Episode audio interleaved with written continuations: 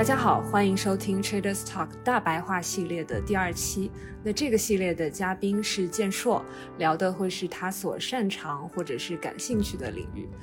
那我想先在开头先跟大家说一说录制这个系列的几个契机。嗯，其实不瞒大家说，我本来以为只能采访建硕一期节目，所以我就把我感兴趣的问题在上一期分成了三个部分来问。呃，第一个部分是个人经历，然后第二个部分是 Web 三相关的话题，第三个部分是学习和创作相关的问题。是后来我们上一期节目上了小宇宙的首页，啊，我也收到了好些评论说，没想到启发最大的是我们没来得及展开的最后一个部分。也就是建硕提到的几个要点，啊，设限而非设目标，费曼学习法等等。其实我在录制完成之后，收到大家评论，心底里确实是有一定的遗憾。所以我也很感谢建硕后来找到我说，如果不纠结于一定要聊 trading 相关的话题的话，我们就可以一起做几期其他领域的大白话系列。其实我们现在已经想到了，至少可以聊今天要聊的大白话，聊写作。后面可能会聊的大白话，聊人工智能等等，所以这个就是这个系列诞生的契机。最后呢，就是我想在我们现在开头这边先说一下，我们会在这期节目的最后，对上一期大白话聊 Web 三的比较有代表性的几个听众评论做一些简单的回应。建叔好，Sarah 你好。我已经响应您的号召，不叫您健硕老师了，而改口叫做健硕。您感觉如何啊？这样挺好的，这样挺好的。虽然这个呃，很抱歉给大家带来了困扰，就觉得这个人怎么这么作呀？但是我还是觉得不能轻易的，感觉好像心安理得的接受别人叫我老师啊，所以。啊，谢谢你这个满足我的这个小小的要求。当然，当然。那我们今天就正式的进入大白话聊写作这个节目。那主要这期我其实是想从建硕每天几乎每天都在做的、都在实践的这个写作开始聊起，因为在我看来，其实写作似乎对于你来说是毫不费力的。而对大多数人来说，似乎是一个需要给自己设定目标、需要用自制力或者毅力去坚持的一个习惯。所以，我就不知道当时你是怎么开始写作的，或者是开始写作契机是什么？呃，如果要是讲这个故事的话，就比较久远了。那是在非常非常多年以前，那是零二年了，就是在呃互联网里面啊流行了一种新的东西，叫做 blog。就是呃用一些软件 set up 好，比如像 WordPress 这样的软件，然后呢，你就可以在上面直接在网上面发布你想写的内容了。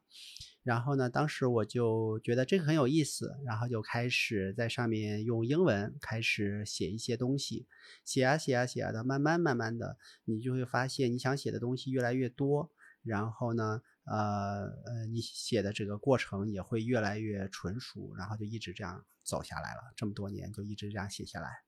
那么这里面啊，当然也就是说，呃，上一次我们所聊的啊，就是我给自己啊设的一个限制，是一个很重要很重要的，我可以连着写了十年的一个啊，我我认为是一个必然的一个诀窍。对对对，就是每天要求自己只能写一篇，不可以超过一篇。啊，那这个就是一路写下来的一个很重要的原因。嗯，所以其实如果大家还记得的话，就我在上一期开头介绍健硕的时候提到，也是刚刚你讲到的，是一位古早的双语 blogger。所以为什么是刚开始是用英文来写呢？这个也是上一期节目我刚收到一条最新评论，就是为什么是要用英文来开始写 blog，而且你英文的 blog 的数量比中文的多很多。嗯。这个是为什么呢？其实是这样的，这是一个历史的原因了，就是因为大家知道我在早期的互联网里面呢，一直在尝试自己在很早的时候开始做网站啊，然后很早的就有忘记说 .com 的这样的个人的域名，然后我印象中是在两千年左右的时间，就是我一不小心写了一篇，在我的这个当时还没有 blog，只是在个人网站上面写了一篇关于浦东机场的一篇文章，让我很惊讶的发现你。当时在 Google，因为 Google 是那个时候也算是比较新的一个事物，在 Google 上面搜索“浦东 Airport” 这样的一个关键字里面呢，就是我的这篇文章就排名第一。然后当时我很惊讶呀，我觉得浦东机场其实作为全球来说也算是一个很重要而且越来越重要的一个机场，然后居然没有一些比较像样的英文的关于浦东机场的信息。那么我就在想，如果要是一个老外，比如说他要想来中国，想来上海，然后他第一个想要知道的信息就是怎么去机场，机场怎么到酒店啊等等这些信息。所以的话，我就很惊讶于中文，就是整个中国互联网上面啊关于中国一些重要的信息的英文文章的匮乏。所以呢，后来我就开始就写了很多的关于中国或者上海的一些文章，然后很有意思，基本上写的每一篇文章，呃，你都可以在 Google 的第一条上面就可以找到，比如说上海 taxi、上海 bus 或者甚至 China 的 taxi 等等，嗯，它总是第一个，所以这个就 变得一个很有意思的一个循环。然后当然也有很多的读者来问说。呃，就是更多的信息，所以我就持续的就写下去了。所以英文的 blog 当时在写的时候，更多的是一个公共服务吧，就是关于呃很多的老外来中国的那些信息。嗯，所以大概就是那一段，大概那十年吧，我就觉得不夸张的来说的话，应该所有来中国的老外，至少应该如果去 Google 上面 search 任何关于中国的信息的话，应该有蛮大的概率可以看到。这个 blog 上面的一篇或者很多篇文章吧。嗯，所以这个也其实是给很多外国朋友，不仅是提供了解中国的窗口，而且实实在在的帮助他们在中国的生活，尤其是在上海的生活的方方面面的细节。对啊，对，这里面其实有一个我印象挺那个深的，就是有一天的确是没什么好写的了，觉得好像。该写的差不多，也有这样的时候啊。然后我就随手写了一下，我是说，如果要是你来上海的话，啊，有火警呢，你要打幺幺九；然后匪警呢，你要打幺幺零；然后还有，如果要是医院的话，打幺二零等等。这些信息跟美国的九幺幺是不一样的，等等。写完了以后，我真的没有想到那篇文章会获得那么多的评论，无数的人都表示感谢，说他在中国待了这么久了，他还不知道这样的信息。所以呢，我才意识到很多在我们周边，对于本地人来说，简直就是常识的一些东西。但是对于一个刚刚来到这个国家的人来说的话，是对他来说是很重要、很重要的信息。嗯，您刚刚提到的这一点，那个来自外国朋友们的外国读者，包括可能也有一些中国的读者，来自于他们的一些正反馈，这个会是您当时把写作这个事情。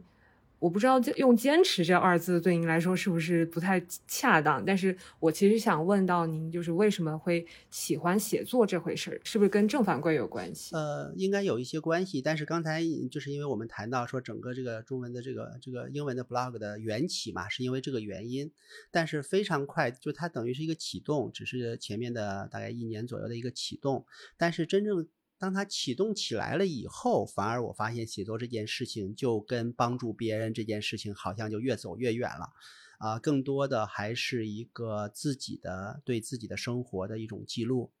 就是和自己的一些思考，它就慢慢的从一个从帮助别人的这样的一种初初始的这个开始的状态，慢慢变成了。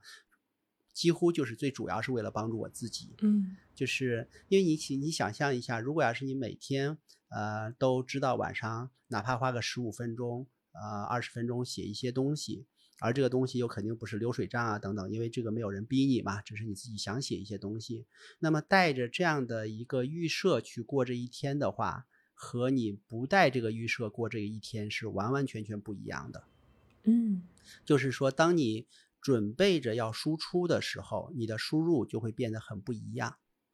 嗯，就像上一次我们所说的，在你要是请你团队里一个人去研究一个技术，然后告诉他说，两星期后，两周以后他要给别人去讲一场这个技术讲座的话，那么他在研究的时候的状态，他对很多事情的这个细究的程度，和你不告诉他有这么一个分享，我认为差别还是蛮大的。所以到后面，我基本上就是这就变成了一个我观察整个上海的这些习惯，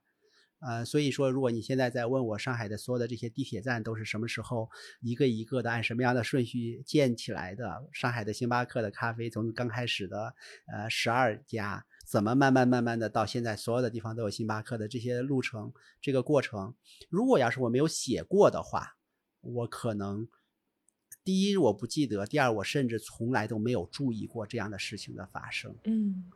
呃，所以，所以我觉得写作对我来说的话，有一个词叫做“旅行是浓缩的生活 ”，Travel is life intensified。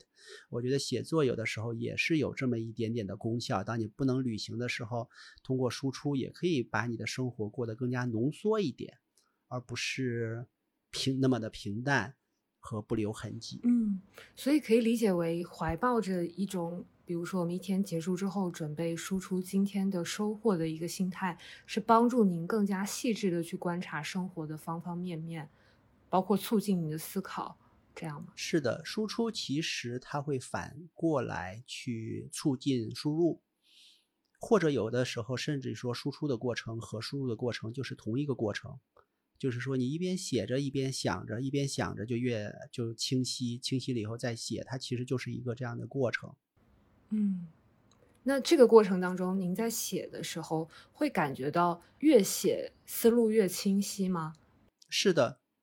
是的，一定一定是这样的。当然，它不会一下子发生，只不过它就有点像，嗯，打扫房间。呃，今天我收拾一个柜子，明天收拾一个抽屉，就是说今天我把柜子这一部分想清楚了，但是呢，它就放在那里了。然后明天收拾抽屉的时候，把抽屉里面的所有杂乱的思想把它理清楚了。那么这个时候，当一片一片的全理完了以后，当我去思考另外一个东西的时候，我其实是可以借助于已经理清楚的抽屉和柜子的这些思路，去形成更加清晰的思路。我觉得这个对我来说挺重要的。我注意到您就不是像有一些写作者，他们会是呃收集好长一段时间的资料，然后再。集中的输出一篇大而全的，呃，可能花的时间也比较久啊，输出一篇大而全的一篇文章。我发现您似乎是每天日拱一卒似的，呃，思考一个小问题，然后可能在经过这一段时间的积累。对于某一个问题，可能认识更加深刻。包括您最近对于 Web 三的领域，我发现您也是，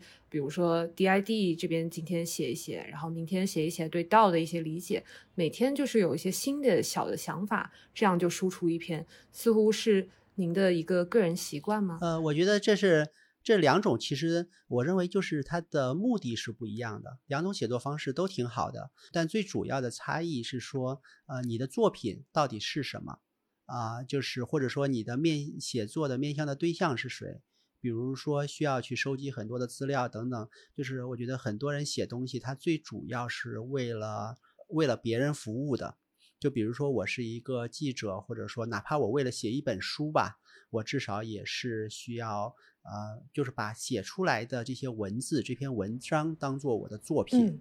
甚至说可以说它是我的产品，然后把这个产品。推到整个市场上面去，然后看的人是这个产品的使用者，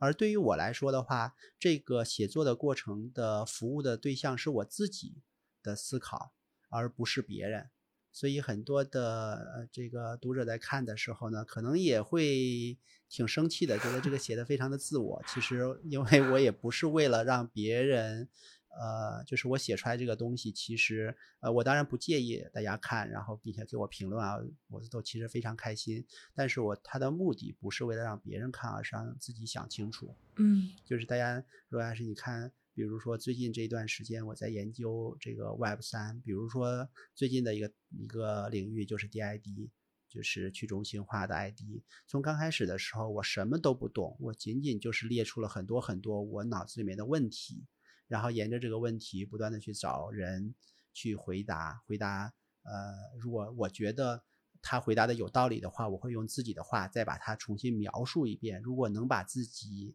给讲明白了，或者让自己认可的话，我觉得就差不多，我可以去研究下一个领域了。否则的话，也有很多的领域是说别人跟我讲的时候，嗯，我听着有道理。但是如果要是我再输出一遍的时候，很容易的就会发现有很多逻辑上面的瑕疵。甚至于是矛盾，嗯，那么就要再重新思考一下这些问题了。嗯，您刚刚回答里面有两个点我想要展开的，一个点是您提到的记者这个身份，因为上一期我们也简单提到了，就是您所认为的作家、画家、程序员这样的是一类人，然后记者或者是演员这样的是一类人，您可以再给我们展开一下这个创作者身份的这部分吗？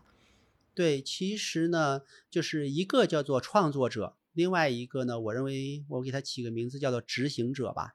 就是创作者是无中生有的去构建出来一个世界，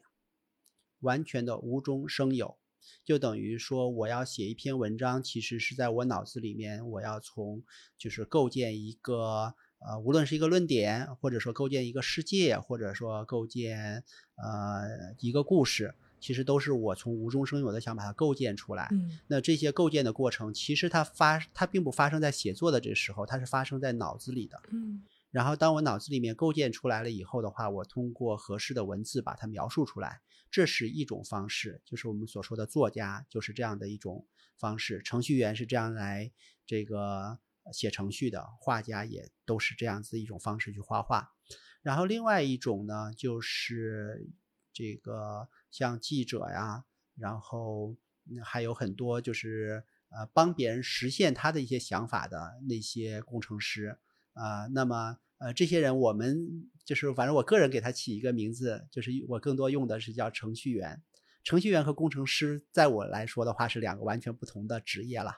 就是他更多的是说啊，他用他的写的这个东西是为了完成别人构建出来的一个东西，或者为了。去描述别人的世界，就比如一个记者，他需要去采访一个，比如说企业家，他需要去用他的文字把一个企业家的想法、企业家的生平等等这些事情把它给描述出来。所以这是两种完全不同的工作的方式，啊，所以我我更加。这是只是个人的偏向，这两个没有对错好坏的区别，只是我个人比较倾向于做作家、程序员和画家这样的事情。是，而正好挺凑巧的，这三件事情都是我很喜欢的。我发现，您看，您看，作家，嗯，您已经坚持写作了很久了。然后画家，我我看到您在公众号已经有展示过好几幅您的钢笔画，对吧？然后包括编程，所以刚好这三个身份似乎您都有，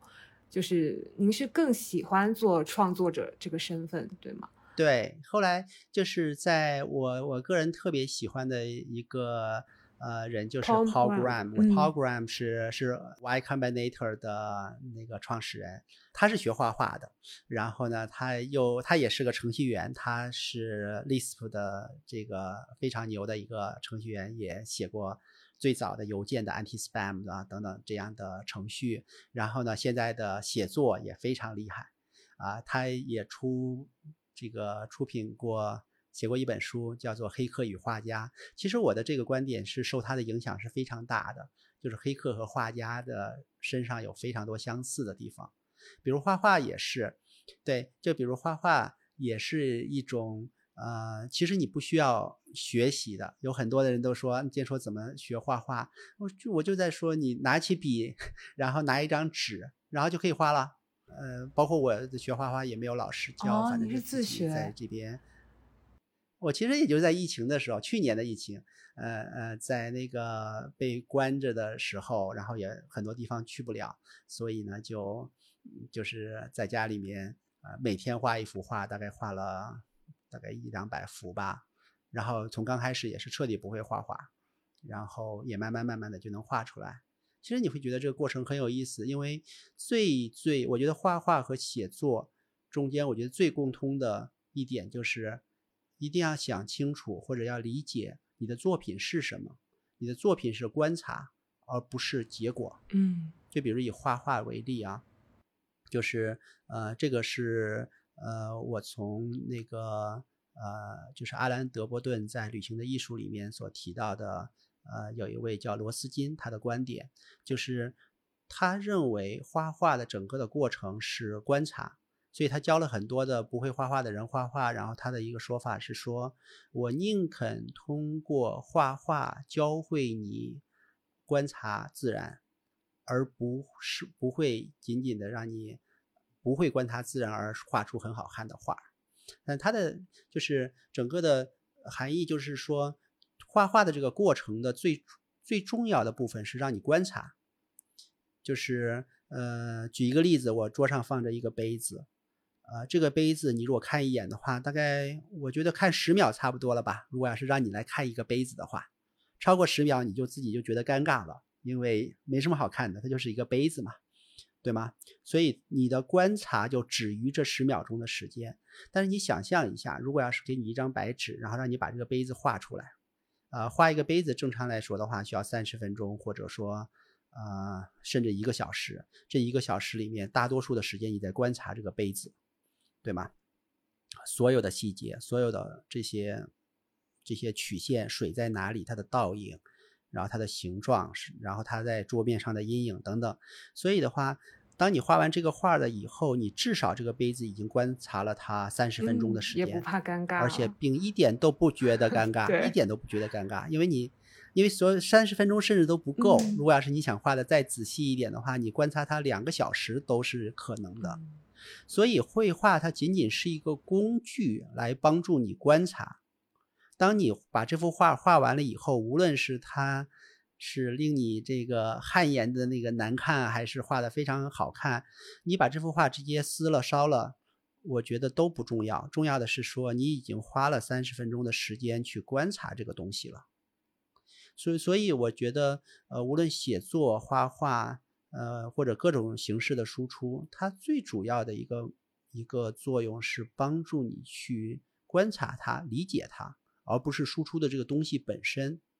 否则的话，如果要是你把输出的这个东西本身当做画画的目标的话，那当然每个人都会很难开始了，因为你刚开始画的话都是很难看呀。但是如果要是你认为说，即使这个难看不重要，重要的是你已经完成了观察的话，这个目的从第一幅画你就达到了。嗯。比如说绘画或者是写作这个过程的时候，我们会去追求，希望写出来的作品是让读者们看到之后会感受到啊，这个人的文笔很好，或者是这幅画画的很棒。以这样的目的去去做的话，那可能就像您说，可能是本末倒置的。如果我们可以享受这个过程当中的观察、思考这个过程的话，也许就会对那个结果不那么在乎了。我们也许就会享受到这个过程当中，我们对。观察和思考这方面的改进，是的，就是我觉得画画它其实就是一种工具，它是帮助你观察的工具，写作也是一个帮助你思考的工具。因为我觉得大家可能都有类似的一个体验，体验一件事情让我坐在这里，然后盘着腿冥想状，然后去把一件事情想清楚，其实思绪会很乱的，叫做心猿意马，你无法。沿着一个有点像这个列车轨道一样的一个路线走下去的，它就很散乱。但如果要是说你拿出一支笔来，或者说拿个笔记本电脑，然后一点点敲的话，它会帮助你把这些逻辑给梳理出来。然后梳理出来以后，我觉得在电脑上面一时 Control A，然后把它全删掉。呃目标已经达成了，它是一个辅助工具，而不是最终的结果。所以您刚刚提到说，如果是冥想，我们单纯的去，就是不让我们去做写作或者是绘画这个过程，您可能会比较心猿意马。但是写作这个过程或者绘画这个过程，会帮助您进入心流状态吗？是的，呃，我觉得写作、绘画还有编程这三样东西，是我个人。进入心流状态的一个非常呃方便的一种方式，尤其是编程跟写作，呃，这个啊还有绘画，尤其是绘画，因为绘画来说的话，经常一个钢笔画的话就是两个小时，就是当你两个小时全画完了以后，合上然后再看一幅画的话，你会觉得第一这两个小时似乎不存在，从生命中消失了。然后呢？第二是你看到这幅画里面呢，你觉得每一笔都似曾相识，又有点儿记不清楚了，好像一场梦里面的那种状态一样，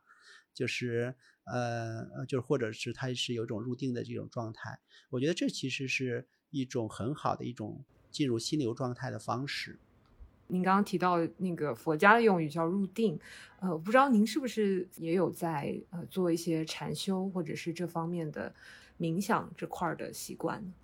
嗯，是啊，整个这个正念和冥想的这一部分的话，我大概也有将近十年的这个经验吧，就是来呃经常性的打坐啊，然后做一些就是头脑方面的一些训练。但是呢，就是对于我来说的话，比如说真的就是盘腿坐在这里，然后保持内心的进入心流状态呢，也有过，可能有过几次，啊，完完全全进入无我。然后稳定的，没有任何杂念的晴空万里一般的那种状态，但是可能也就是几次。但是如果要是给我一些工具，呃，无论是一支笔啊，还是一个这个代码的编辑器啊，我几乎是每次都可以进入那种状态。这也是为什么你会更喜欢做这几件事情的原因。对他们之间，我其实。只是最近我才忽然发现这三件事事情之间的联系，然后发现我正好还对这三件事情都特别感兴趣。对，您刚刚还提到 program 这个，我想起白光老师他给您的一句夸夸里面就说到说，呃，建硕的文章总是令我想起 program。您确实也经常给我这种感觉，因为我自己之前也有读他的文章，我感觉他的语言风格也是平时易懂的，所以您也是很喜欢这位，对吧？对我非常我非常喜欢他，尤其是他对于绘画和编程的 很多的想法，我觉得也也感觉和我的很多的感触吧是非常契合的。嗯。啊，然后我刚刚其实说到，呃，我想展开了两个点，刚刚已经展开了其中一个点。第二个点是您刚刚提到的，在学 DID 的时候，您会把别人的有意义的话再用自己的话复述一遍，这个是费曼学习法。嗯，那您可以给我们展开一下费曼学习法对于您的实践的一些想法吗？呃，当然，这个是我一直。就用这种方法，只不过在最近的这一两年，忽然才发现，哇，知道 有个名字，有一个灵魂灵魂伴侣，就是就是费曼，他的很多的想法和我的原来特别喜欢的不谋而合啦，基本上，所以他其实就是用费曼学习法，就是一种啊，他学任何东西，就是你要努力的用自己的话，然后把它重新复述一遍。就是因为现在很多的时候会发现，尤其比如像 Web 三是一个重灾区，就是所有的人给你讲的内容几乎都是跟教科书上面的一样的，都是同一个版本。只要你问大家说什么叫 Web 三，几乎我认为百分之九十的人都告诉你，Web 一是 Read，Web 二 是 Read Write Read Write 的，Web 三是 Read Write On 的。这个似乎大家觉得会背这三句话就已经对 Web 三了解了。但是如果要是你仔仔细细的去问 Web 一为什么是 read，就是 Web 二为什么呃是到了 Web 二你才认为它是 write，你会发现这三句话里面的话，它错了三句。所以呢，就是呃很多的时候，你如果用自己的话再重新讲一遍，啊，你就会发现这中间的一些的漏洞。呃，尤其是说还有很多时候大家都是在讲例子，啊，用一个例子。你会反反复复的用这个例子，但是我觉得，如果要是我们真的想学习的话，至少要逼着自己，呃呃，在讲一个概念的时候，要用一个没有任何人使用过的例子，然后如果你能把它给想明白，应该就大概率你是懂的。所以我在其实也是给自己设了一个限制，就是凡是我在讲任何东西的例子来说的话，我要确保这个例子是我自己原创的。这个不是为了炫耀，而仅仅是为了说，当你能想明白一个新的例子的时候，就它是一个对于你对这个东西理解的一种检验或者一个考试。包括那个一千个词的，一千个词呢是一个非常好的一个方法，就是呃有很多东西，其实你如果要是不去。把它拆解到那么小的颗粒度的话，其实你并不理解它是什么。我觉得在那一千个词，就是 Randall 嗯举的那些例子嘛。假设就我们就说那个啊电梯，就是垂直的那个电梯，然后我们都知道它叫电梯，对吗？但是呢，你如果仔仔细细的去想的话，它电梯如果用一个最最简单的词来去形容，你会怎么去形容它？是电的梯子吗？感觉好像不太对，呃，至少这个我们的垂直的那个电梯不太像电的梯子，所以呃，比如说 Randall 就把它用最简单的词称为叫 lifting room，就是一个可以上下的、可以被拉上去的一个房间。也就是说，房间跟电梯这件事情，如果要是你不去仔细的拆解的话，在你脑子里面觉得这两件事情叫风马牛不相及的两件事情，一个是房间，一个叫电梯。但是你如果要是把它合并到最简单的词叫 lifting room，room 的话，你甚至还可以再再分解什么叫 room。你你甚至可以就是比如让你问我的话，我甚至可以把它拆解成叫 big box，对吧？所以的话，你可以认为它叫 lifting big box，就是当你拆解到这个水平的时候，然后你就再会在想，比如说那种商场里面的鞋的那个滚梯，那个很显然它就不是 lifting room 了，它有点像一个叫 moving stairs，对吧？那么，呃，包括比如说一支 pencil，pencil 的话，它可以拆解成啊 writing stick，它的本质是一个棍子。哦。但是是可以让你那个写字的，包括我一个朋友，他女儿在三岁的时候就把那个卡拉 OK 的那个话筒啊叫唱歌棒。其实我觉得从小孩子来 小孩子的角度来说的话，也很合理呀，因为因为所谓的这个一千个字，就是美国的三岁的孩子的词汇量就正好是一千个字左右，就是一个三岁的小孩子，他会他也不懂什么叫麦克风。他不懂什么叫话筒，他就觉得这个东西是一个棒子，和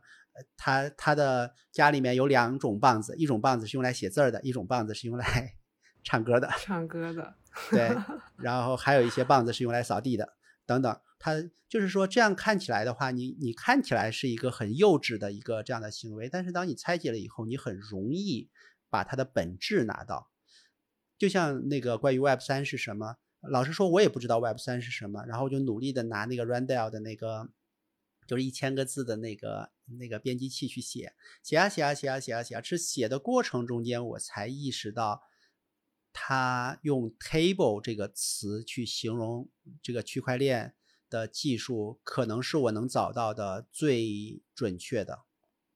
因为因为连 Web 这个词都不在一千个词里面，那你要想到底 Web 是。什么叫 Web，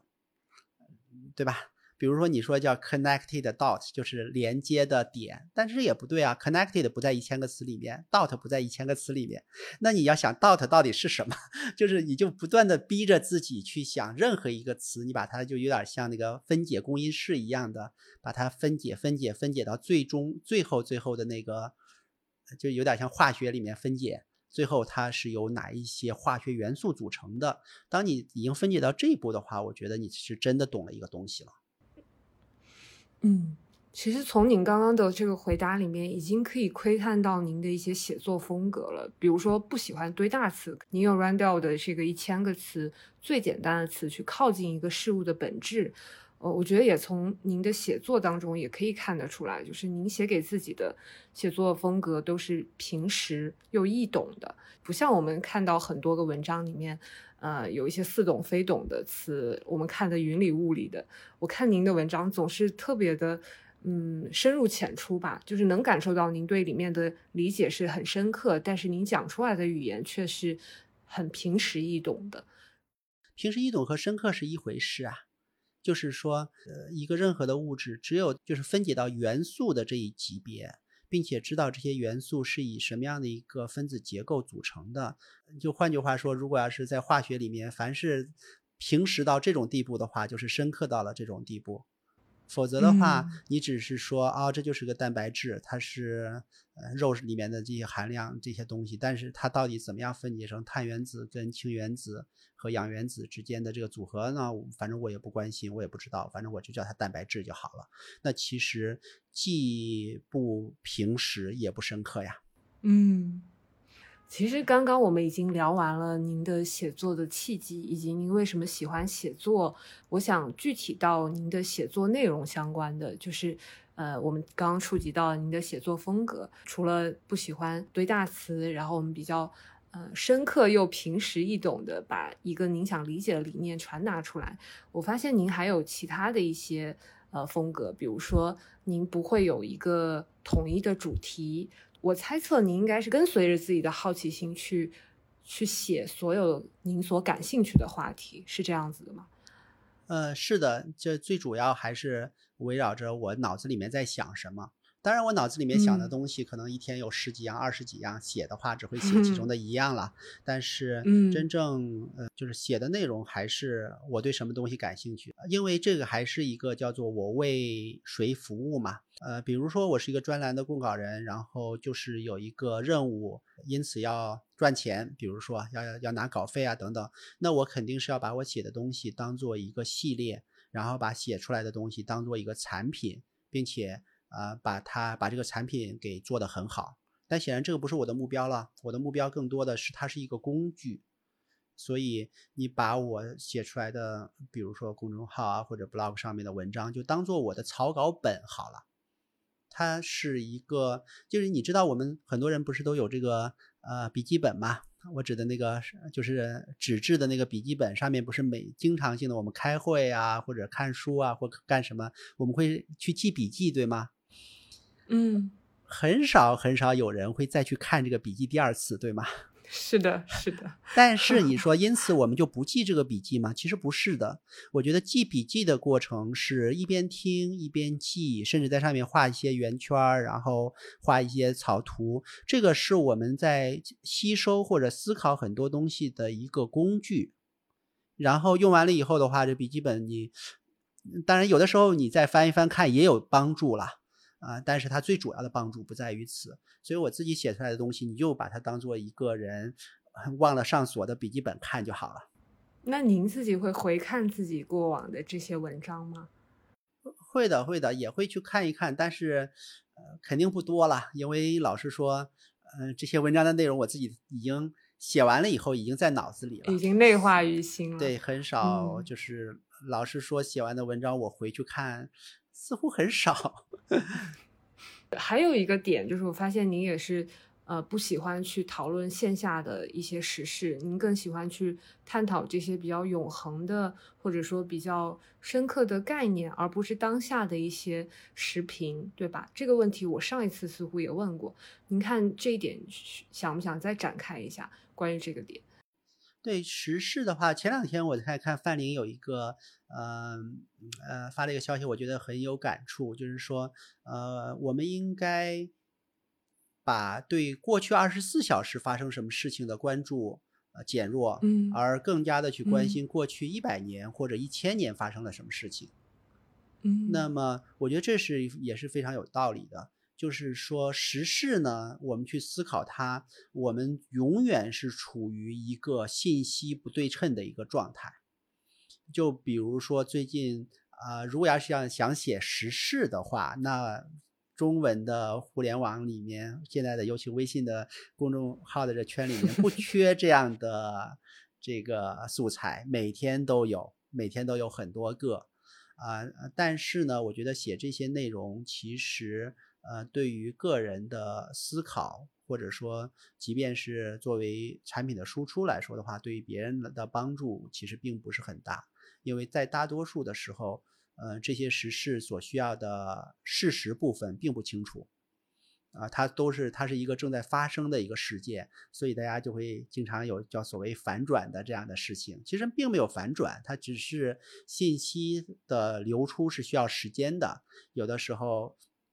正方的消息先到达了你这里，然后晚一些反方的消息又过来了，一会儿正方更多的消息过来了，大家都以为是反转，但其实啊，它只是一个事情的全貌慢慢的浮出水面的这样的一个过程，然后基于呃有限的信息来做任何的评论，呃，我觉得呃其实是嗯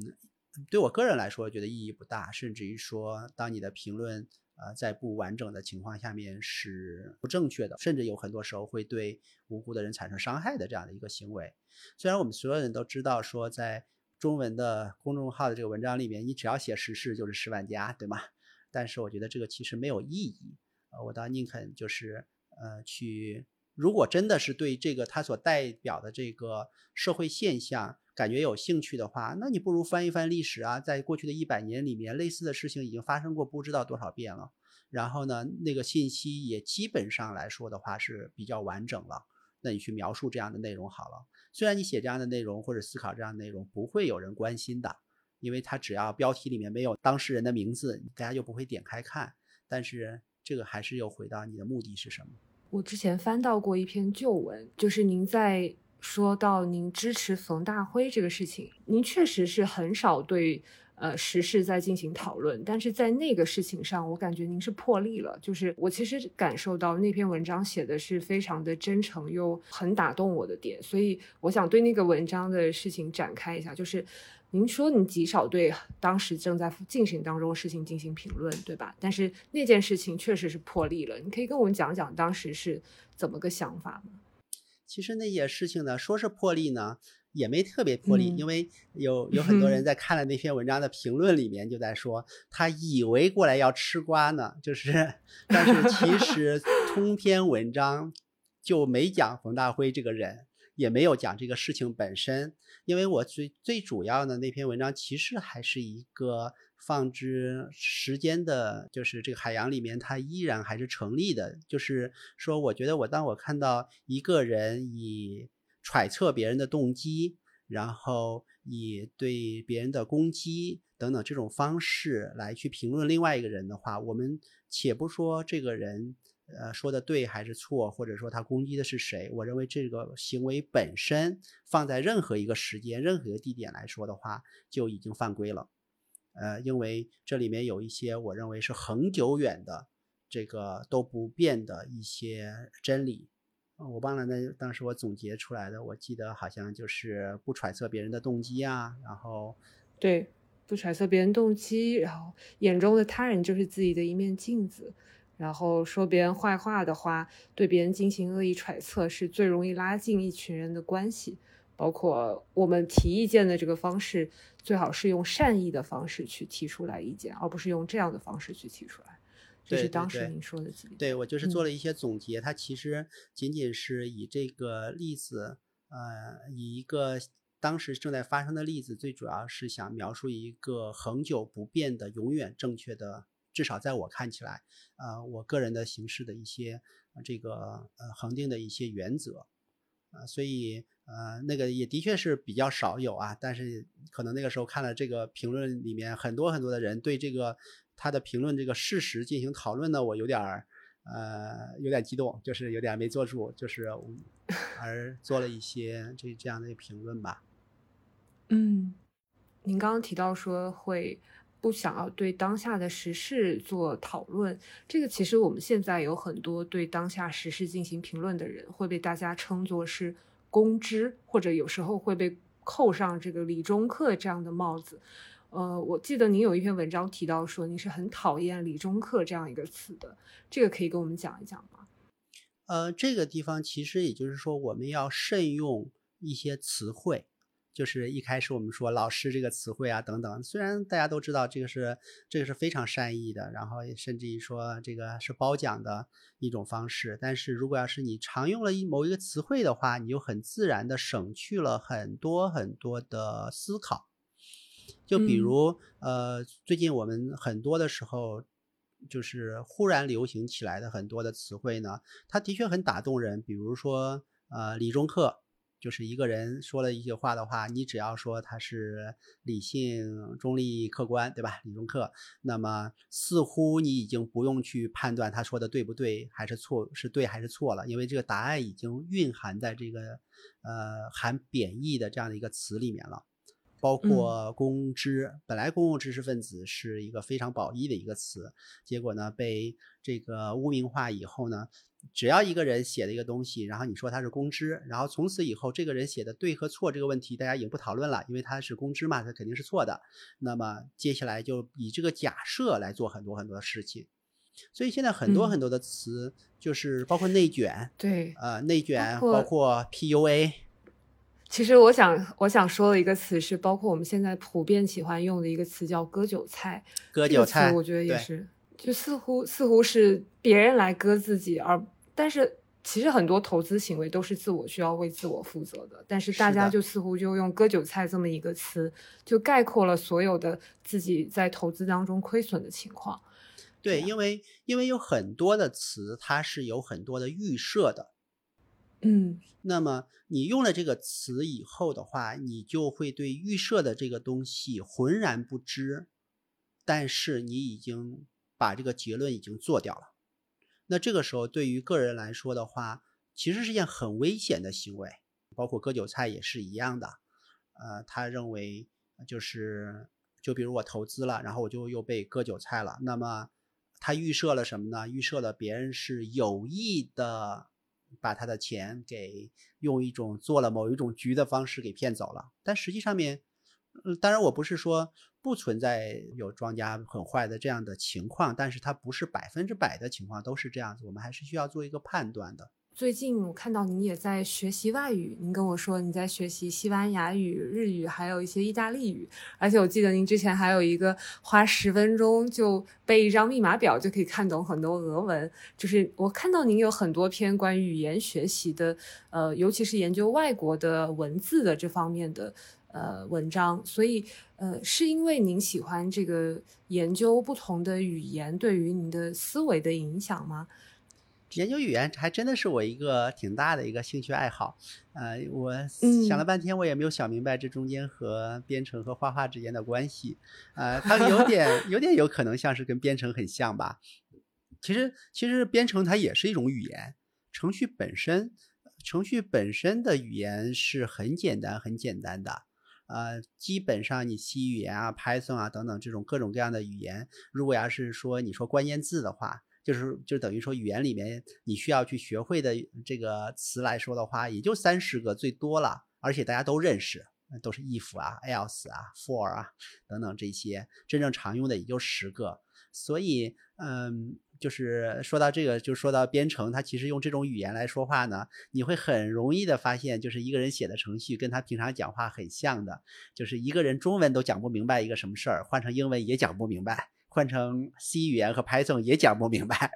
呃，它其实更多的是一个内心的一个建构出来一个东西，然后用一种语言把它输出。但是我特别着迷于说各种各样的地方语言，它用不同的输出啊，不同的这种结构，这个我其实是很着迷的。就虽然比如说从小就是说中文，然后学的一些英文，然后呃，最近也在其他的各种各样的。语言，西班牙语啊，学了一些日语，学了一些些，现在开始学一点点的意大利语等等，这些其实都是觉得很好玩。而且另外还有一个很有意思的地方，就是各种各样的语言，我我我不是写过呃呃好多，就是一个系列的十分钟系列嘛，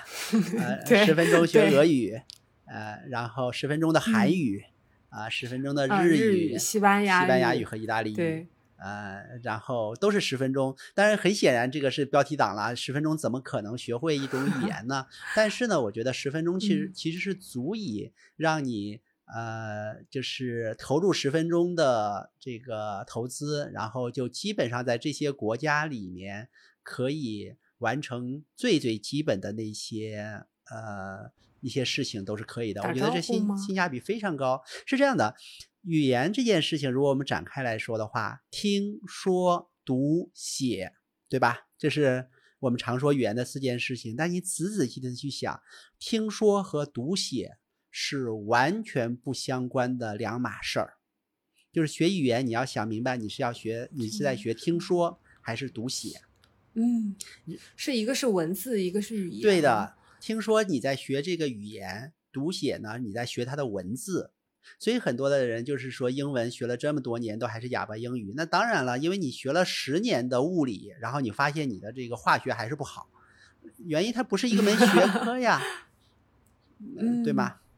就是就比如说从语言来说，我觉得我们只要是个这个中国人，一些最基本的很多种语言的最基础的东西，其实我们都会说的。比如说日语，我相信只要是个中国人，大概都能听得听得懂“撒由那拉”是什么意思嘛。对吧？嗯，那那撒由那拉，其实你你会说撒由那拉的话，或者你会说阿里嘎达国达伊玛斯，就是感谢的话，那其实你就是会说日文的，你会说日语的这种语言。但是呢，阿里嘎多让你写下来，你会写吗？就是那个五十音的那个，嗯，就是你是不会写的。包括你看，只要是个老外，基本上现在的老外都知道，见到中国人说个你好，你好，对吧？那么他对说这种语言没问题的，说你好，对吧？但是你让他这中文字这你好两个字让他写一写试试，要了他的命了。对，所以基本上听说是学语言，读写是学文字。所以呢，我那个呃，就是原来我写的那些方式呢，其实都是学就是文字学上面的研究，而不是语言学啊。比如说那个韩语，韩语真的很好玩，就是呃，它里面其实你看到那个韩语那个那个那个呃，就是拼出来的那个字儿。呃，就是你根本你就觉得无从读起嘛，但实际上韩语是一个非常非常简单的，就是一种语言体系。你这些所有的字儿其实就是汉语拼音，然后呢，你只要去，大概就花十分钟，十分钟都多了，我觉得五分钟最多了，你大概会知道它这个发音的话，你基本上看到的所有韩语，你可以把它念出来。念出来呢，不见得所有的韩语你都知道它意思，但是很多的韩语的。这个发音和汉语拼音，这个非常大比例都是一模一样的。那么，那我就觉得这十分钟就很很值得嘛。尤其比如说，呃，韩语我们正好说起来就开始很兴奋的，我真的挺想跟大家普及一下的。韩语它上面的每一个，它每一个那个标签，它其实都是描述了，它都是一幅画在描述了你的舌头的位置。所以你就看着那个上面的每一个，你就把舌头摆成那个样子，你就可以把那个音发出来。所以这都记都不用记的。所以这个哦，这么神奇吗？对呀，对呀，就是比如说那个大的啊大的的的音，它就是画了一个舌头的那个舌尖顶着上颚的那个样子。呃，那个 l 的这个音就把舌头给换成了一个就是。就是折成那个弯弯扭扭的那个样子，M 的话就把那个舌头就画了一个嘴嘴那个变成一个方方的那个样子，它的每一个东西其实 都是这样子。然后你去看护照上面的那个上面，它写的它的国的名字嘛，就是呃大韩民国。如果要是你会这个东西的话，你就看到第一个音的啊大，它一个 D 一个 A 一个 N 就的啊，那呃不对，一个 D 一个 A 就是的啊大。啊，然后韩的话，它是一个 h，一个啊，一个 n，就是 h an 韩。民的话就是 m i，然后一个 n，就是叫民。然后国稍微有点怪一点，它是 g u k，啊，就是歌乌国，歌舞歌，这它是孤库，其实就是跟那个日文或者广东话的那个国是一样的。所以它你看着那个韩文的话，你只要它念出来是什么？念出来的话就是大韩民国。汉语拼音和和汉语拼音是一模一样的，包括在护照上面他的名、他的姓，然后出生日期等等，基本上就是汉语拼音。所以它是另外一种写法的汉语拼音，对吗？当当然不是全部了，但是其中很大一部分其实就是汉语拼音。就是你只要你只要花个十分钟的时间的话，大概你嗯别的我没尝试，至少你去旅游吧。看到里面的所有的厕所呀、注意呀、什么各种各样仁川机场啊、国际、国内等等，反正这些其实都是直接是汉语拼音就可以读了。如果你看那个韩国给你的签证的话，上面的每一个字基本上，呃，都是可以按拿汉语拼音读的。所以这就很有意思。但这个东西呢，我叫做文字，我只会，我只研究了文字，但是我不会说韩语这种语言，我不会。嗯，对，包括俄罗斯语也是一样的，那个看起来张牙舞爪的，很吓人的，那个那个就是西里尔语的那个字母，但那个字母其实你就直接翻译成英文字母，那其实俄罗斯语就一下在你的眼睛里面就可以变成英语，或者至少是西欧语言吧，然后你就可以读得懂很多东西。我研究这个文字本身跟研究语言本身对于思维的影响，你是有在探究这方面的影呃对你思维的影响吗？是的，我的确也在探究。虽然这个我觉得我的思考还算是比较浅的，还没有这个那么的嗯想明白这些事情。只不过是说，当你研究了多种语言以后的话，你会对整个世界的看法稍微有一点点变化。就呃举一个例子好了，就是整个世界其实是连续的，就是比如说温度从零下负两百七十三点五度好像，然后就是绝对零度开始，然后到高的话就不封顶了，啊，这是一个非常连续的。但是我们的语言其实是没有能力去表达这种连续性的，语言的话，比如我让你说今天的天气或者一个东西的这个温度如何的话，你其实就今天冷，你非常非常有限的冷、热，嗯呃对吧？然后嗯就温暖暖、然酷暑酷，对，嗯就是就是或者说酷寒、冰等等，就是你能想到的十个十个词儿差不多了吧？对它并不量化，它这里面你能想到的就这十几个词，包括它们的排列组合的话，也二十个词就到头了。所以你才发现人的思维是如此的被局限，被语言局限了。然后你看啊，如果要是英文，它也是一样的，也是有很多的词，但是你会发现中文和英文对于这个连续的期间，它的这个分段其实并不一致的。所以很多的时候，你的中文和英文之间无法直接进行翻译，就来自于这个原因。比如说，英文里面有个 “cool” 这个词，“cool” 呢，它是比 “cold” 要暖和一点点，比 “hot” 呢或者 “warm” 呢要稍微低一点点，反正就是那种半冷不冷、半热不热，大概十七度到二十八到十到二十一度左右的这么一个区间吧，但是它没有一个准确的区间。那么你看一下中文在十八度到二十一度左右的对应的词是什么？你会发现找不到，那个西班牙语也没有，对吗？嗯所以在中文这个里面，就是中文有冷有热，但是好像那个地方一个叫不冷不热，但是偏冷 的这么一个 位置，中文是找不到这个词的。嗯，觉得是吗所以也跟气候有关系吗？我不知道它的原理，对，我不知道它的来源是什么。所以中国，所以美国有很多的大家日常用语说哦，it's cool cool，然后呢，中文只能把它用音译成酷，对吧？嗯，但是所以说中文嗯里面也有一个地方和它对应了。就是这种不冷不热，但是偏冷的这个这个概念，它就用酷来对应。但是你当你学了很多很多语嗯言的时候，你才会发现这个世界不像你的那个用母语的那种划分的方法。嗯，所以不同的语言对你来说是在填补不同的空白吗？对，你就因为你看，我们在中文里面经常会呃特别欣赏，就是我们懂得欣赏有中文很多很美妙、很美妙的词汇，你无法这个翻译成英文，真的很难很难，尤其古诗词的那些意境。包括对，包括古诗词，没错。对，但是嗯呃，难道只有中文有这样的东西吗？对吗？每一个国家的语言都有这些这样的东西。呃，就像就像比如说那个啊 s o b l a mesa 是它直译，就西班牙语直译成中文是围绕桌子，它其实就描述了一群朋友吃完晚饭，饭菜的盘子还没有撤去，然后大家围在桌边的那一些短暂的时间，呃就这么一个概念。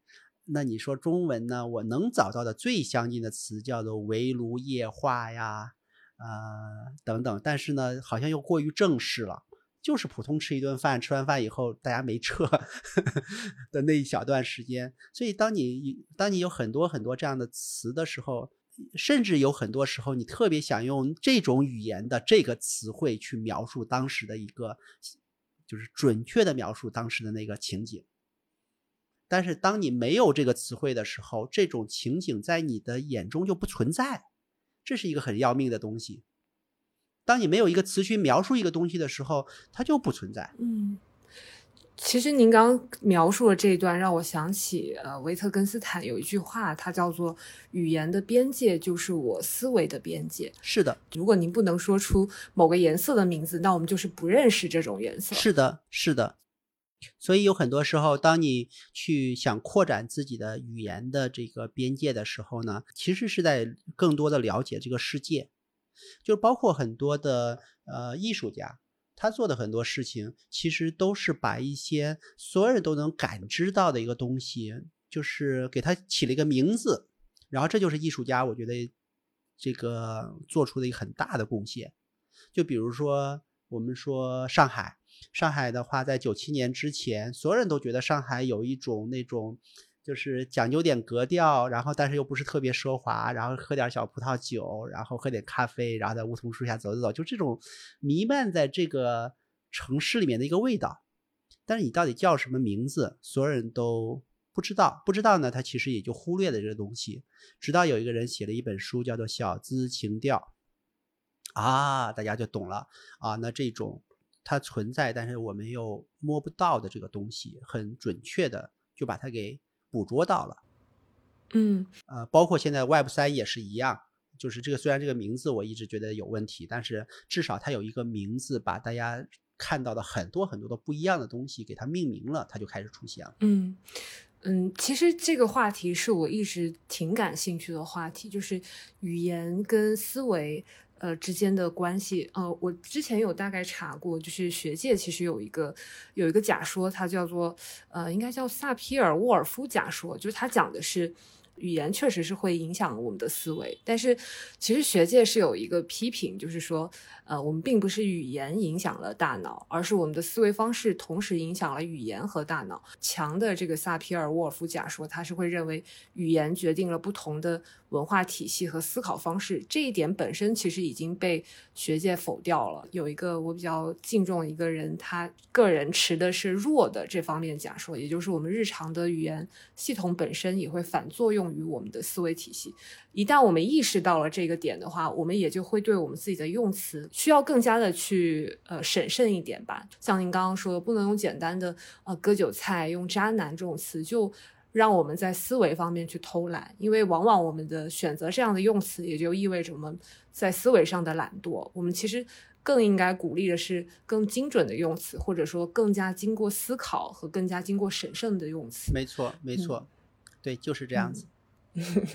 嗯，到现在我看您是不是已经停止了英文的写作，主要是在中文方面。对对，就主要是在继续记录自己的日常生活和促进思考，促进您的观察，对吧？对对对，因为英文来说的话，就是尤其到互联网再发展的话，整个英文呃，就是关于在呃来自中国的呃关于中国的呃应用英文写的信息已经是越来越多了。然后我认为，其实我已经没有必要再继续提供了，因为我呢，其实就是在一个非常匮乏这样信息的一个阶段提供这个公共 服务。然后呢，之后的话，我就更多的退居到说啊，所有写的东西都是为了自己的思考，然后啊为自己服务的这样的一个目标了。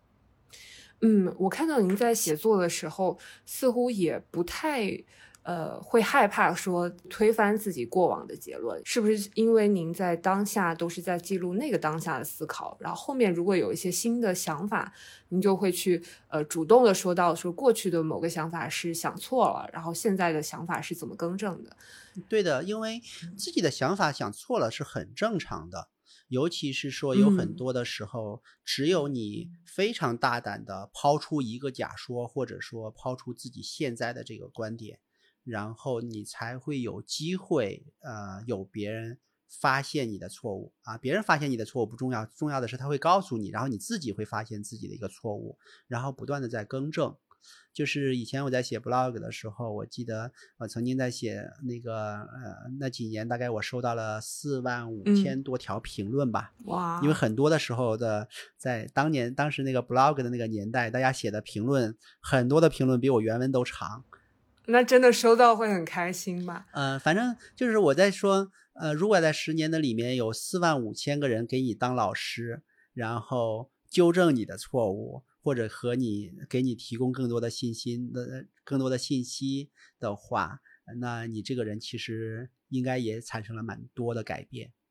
就是，就比如以我为例，从刚开始写作的时候，很多人发的很多的信息，你你这个评论你一看的话，你简直觉得是不可理喻，怎么可能有人还是这么想的呢？然后你特别特别的不理解，然后等过了两三年，当你就等于打开了一扇窗，然后那么多的人在就是跟你一起探讨这些问题了以后，然后你会才会发现，哦，原来这个都是有原因的。然后它有合理性的，甚至于说是非常正确的。那么，当你发现一个三年前你觉得一个不可理喻的一个观点或者事实变得是正确的，那其实你是往前走了很大的一步。就是在写作的过程中间，我一直觉得我有两个寓言故事对我的帮助非常大。这两个故事也是我的整个世界观的一个基石的两个童话。一个呢是盲人摸象。一个是小马过河，盲人摸象就不断的提醒你，所有的人看到的世界都是一部分，这个世界的一部分。然后呢，所以当你发现别人和你的观点不一样的时候，不要一开始就恼怒，它很有可能是所占的相对位置不一样导致的。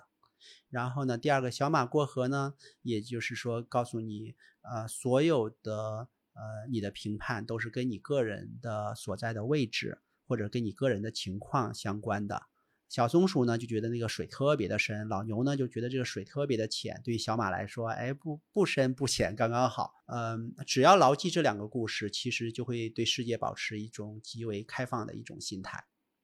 我记得我曾经写过一篇文章，是说那个台风只要一来，上海就非常的漂亮。然后我特别喜欢这个台风来的这个之前的这个 日子，结果就被好多人骂死了，说台风这种造成了巨大的这个灾害的这样的事情，居然还会有人喜欢。但是我觉得这个就是一个标标准准的盲人摸象的故事。嗯，比如说在上海这样的地方，台风的确很多很多上海人其实是是在。住在这个地方的话，其实对台风并没有那么那些恐怖的这个记忆的。大多数的时候，台风其实都是带来了凉爽，而不会带来灾害。但是这个仅仅是摸到了大象的这一边。如果要是我们在福建或者说浙江沿海，那台风就是完完全全的另外一样东西。所以，呃，这个台风到底是一个坏的还是好的？那么在互联网里面又把这两群人拉到了同一个讨论空间。那么大家是不是能互相尊重，就是大家的发言的权利，然后并且理解说啊，原来你对他的这个呃，就是非常差的、恶劣的这个这个印象和这个经历，和另外一些人啊，好像还没有这段经历，因为缺失了这段经历，所以缺少了对这个台风的这个 理解等等。其实这个我觉得是一个非常重要的，就是大家在呃中文互联网的圈里面还。就是能够保持一个理性的讨论的一个基础，否则的话，就是你就看看到各种各样的论战和对骂，我觉得完全没有必要。我感觉现在大家似乎在，尤其是网上在进行一些不是很理智的这种，呃，互相攻击的这种情绪下，很多人其实是忘记了，就像您刚刚提到的，我们其实大家需要抱着这样的预设，就是。自己知道的部分呢，可能并不是这个事情的全貌。然后，呃，你自己的感受可能也跟别人站的立场是不一样的。所以，如果我们能够抱着这样的心态的话，我们应该就可以进行更加理性或者说更加深入的讨论。在上一期节目结尾，我也是，我希望我的节目的评论是收到的是友善而认真的探讨，因为我很不喜欢就是我们在。评论的时候，一上来就给大家扣帽子，就是给给这个嘉宾的一些言论扣帽子也好，或者是一上来就直接人身攻击。我希望是大家可以提出，呃，你对于他的哪一个观点有哪些哪些的不同，这样的话我们才有一个共同的探讨的基础。否则的话，嗯，否则的话就真的是没有办法展开下去这个话题，很有可能就演变为。互相攻击是的，就是有一句话，就是说我们呃允许最激烈的对于观点的攻击，但是不允许最轻微的对人的攻击。嗯嗯，是的，嗯。然后我刚刚问到了您关于您写作的背后的呃语言，还有用词的语言用词和思维的关系，然后包括您自己的一些呃敢于推翻自己过去结论的一些这个这个方面，我应该可以把它归结为写作的。呃，风格和思维方面，那我接下来是想问问您，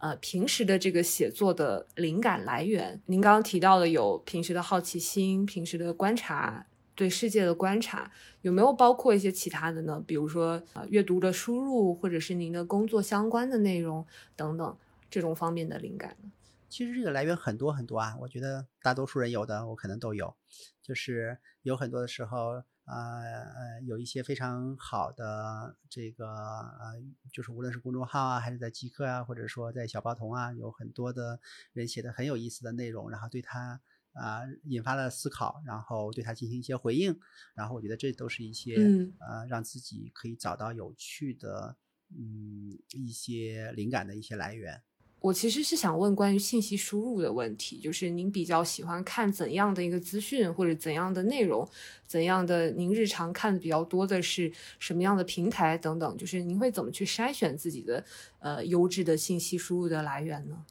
呃，其实这一点老实说也是我一个很苦恼的地方，其实 就是现在的优质的内容的来源，我觉得是越来越少了。呃，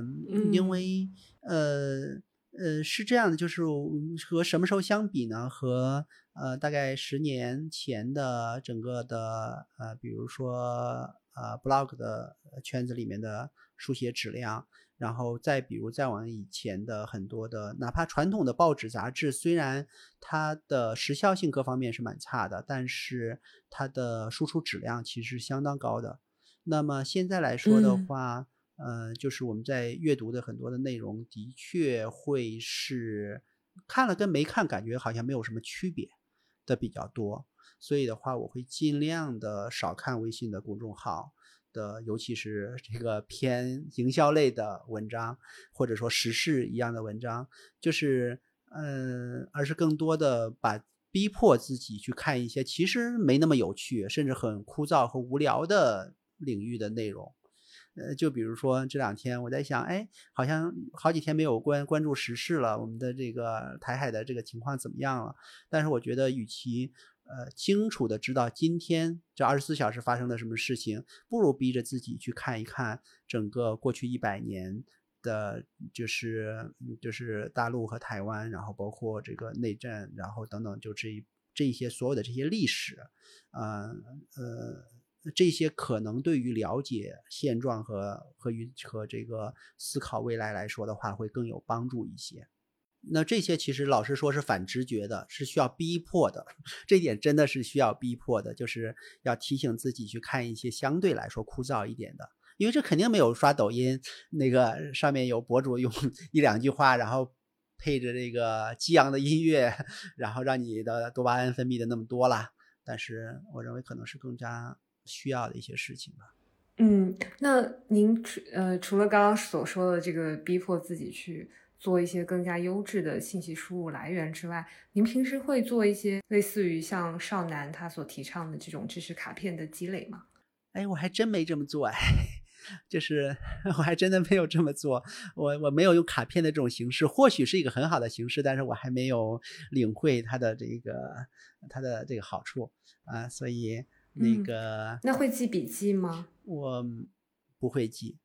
还真的没有记笔记。很多很多年前是记的，但是现在来说的话，更多的我会用输出来代替笔记。就是当我看到一些很有趣的地方的话，用某种方式，呃，随手的把它给写下来，并且输出出去，在公众号或者极客呀。对啊，很多地方，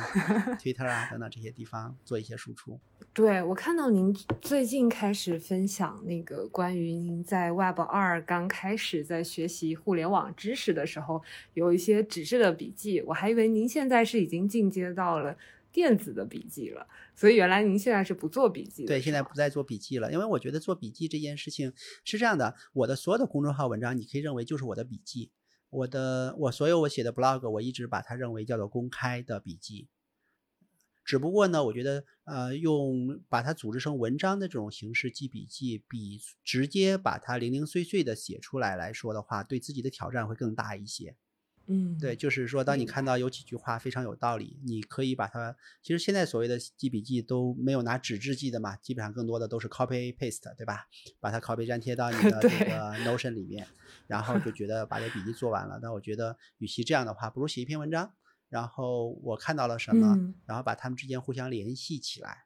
然后这个呃，它会更加系统一些。其实这个也是卡片笔记法的精髓啦，就是他所提倡的，其实是用自己的话，跟您刚刚说的费曼学习法其中一个点是很像的，就是用自己的话把你所看到的东西，觉得有价值的东西，有价值的观点也好，呃，内容也好，信息也好，用自己的话再复述一遍，然后简单的呃积累下来，这样。然后，那我可以其实可以理解为，您写的文章也是对于呃一个事情的自己的理解和再复述，对，也算是某一种形式的笔记吧。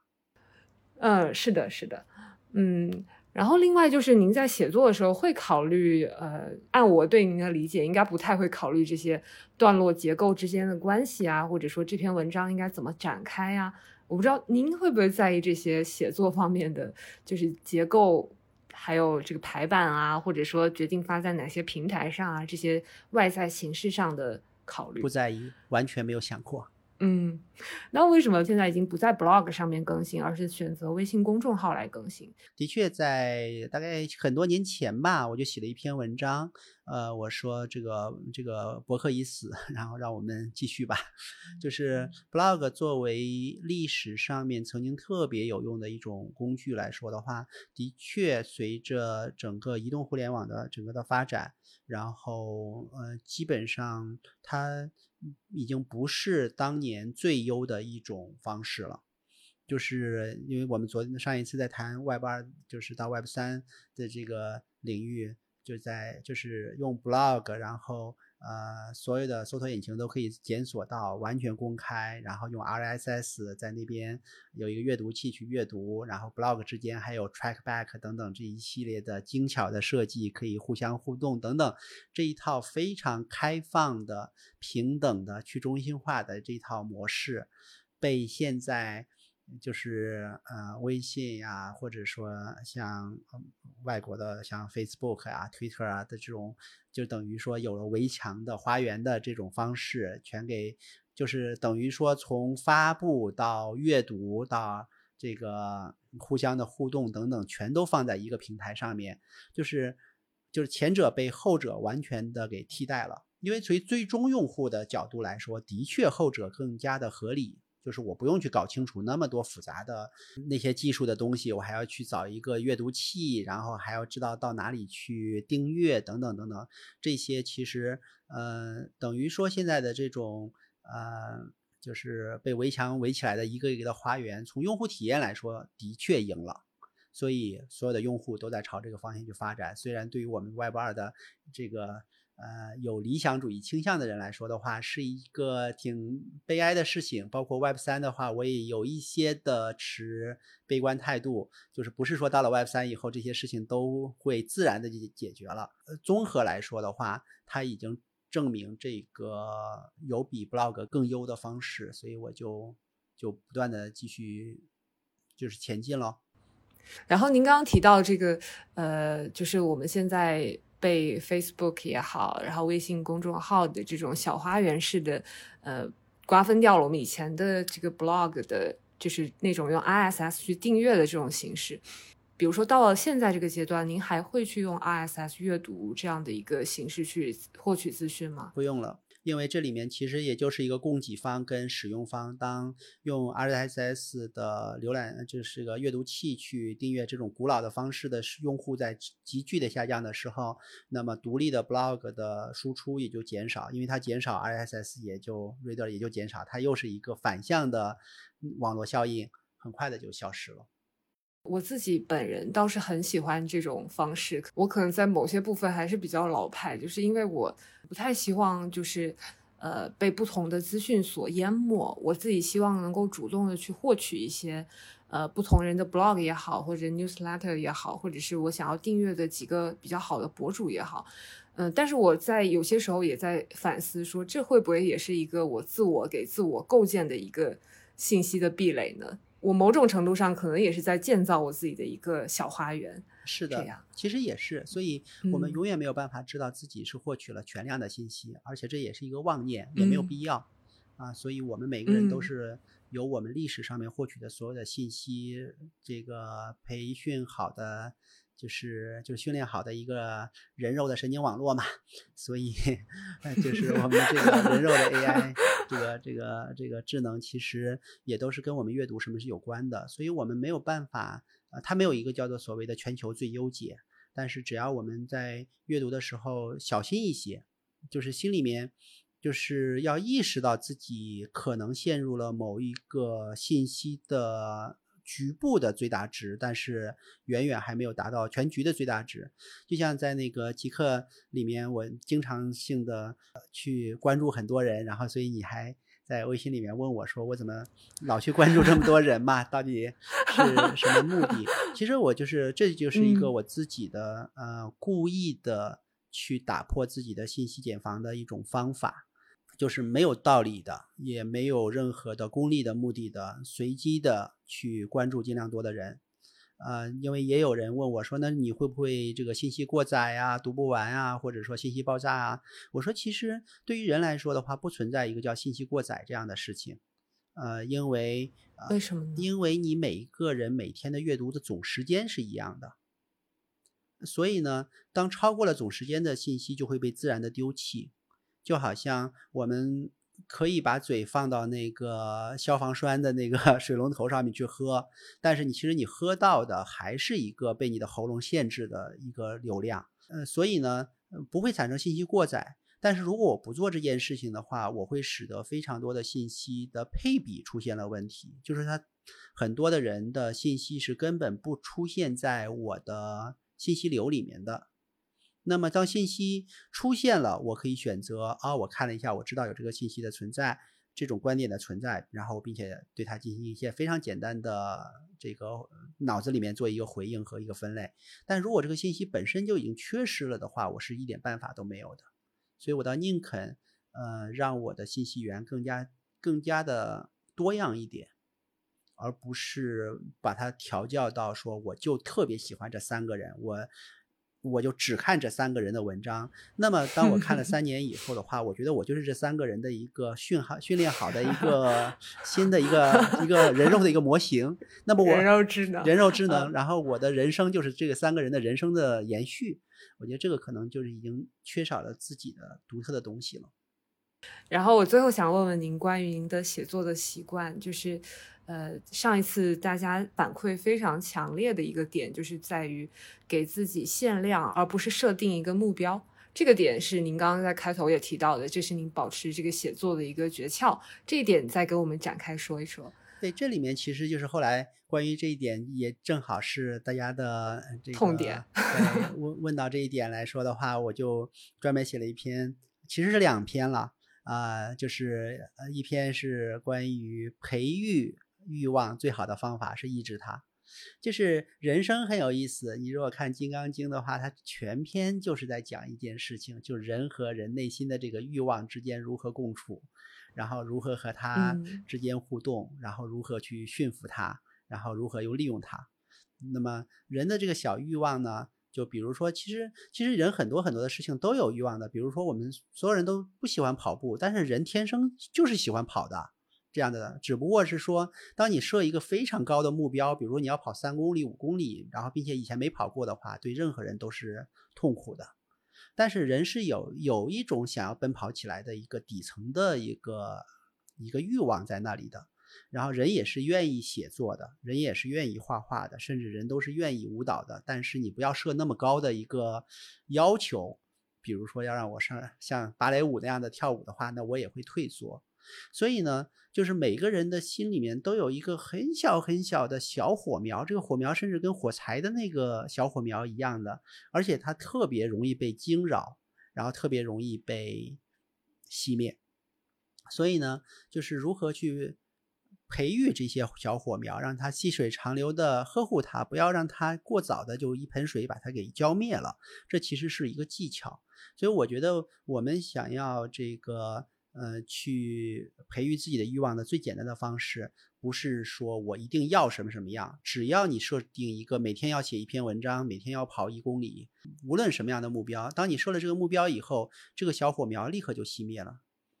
因为它会把这个目标呃转化为压力，压力是很容易熄灭这个这个欲望的，所以我就觉得，呃，就比如以写作为例，如果要是把自己的目标给设成每天。不可以写超过一篇文章，写零篇文章没问题的，一点压力都没有的。但是如果写的话，不要超过一篇。那么这个时候，当你写这一篇文章之后，你很多时候其实你想写第二篇的这个想法呢，它可能不是特别强烈，但是有一个非常非常小的可能，就是一念的闪过，说，哎，我要不要再写一篇文章？然后这一念的闪，那个一念的闪过，因为你的这个原则以后，它就会被压抑。一旦被压抑，就会被放大。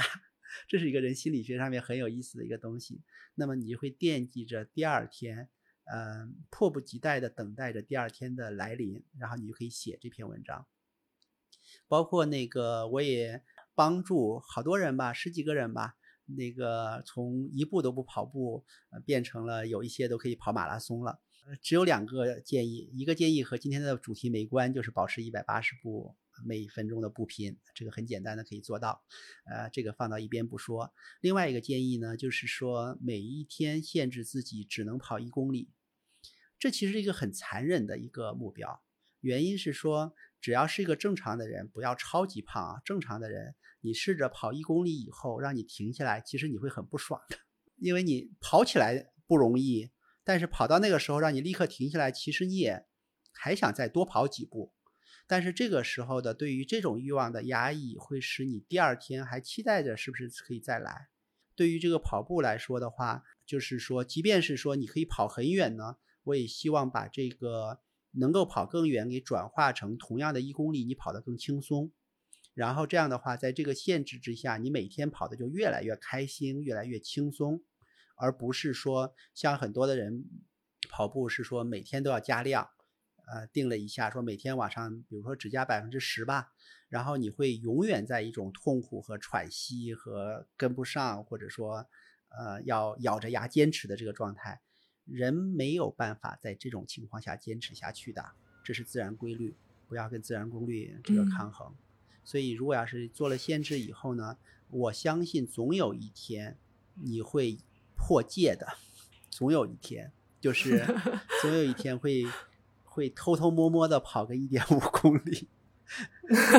呃，这个是很现实的，你会发现就是这样的一个，然后呢，并且跑得很舒服。那么如果这样的话，你就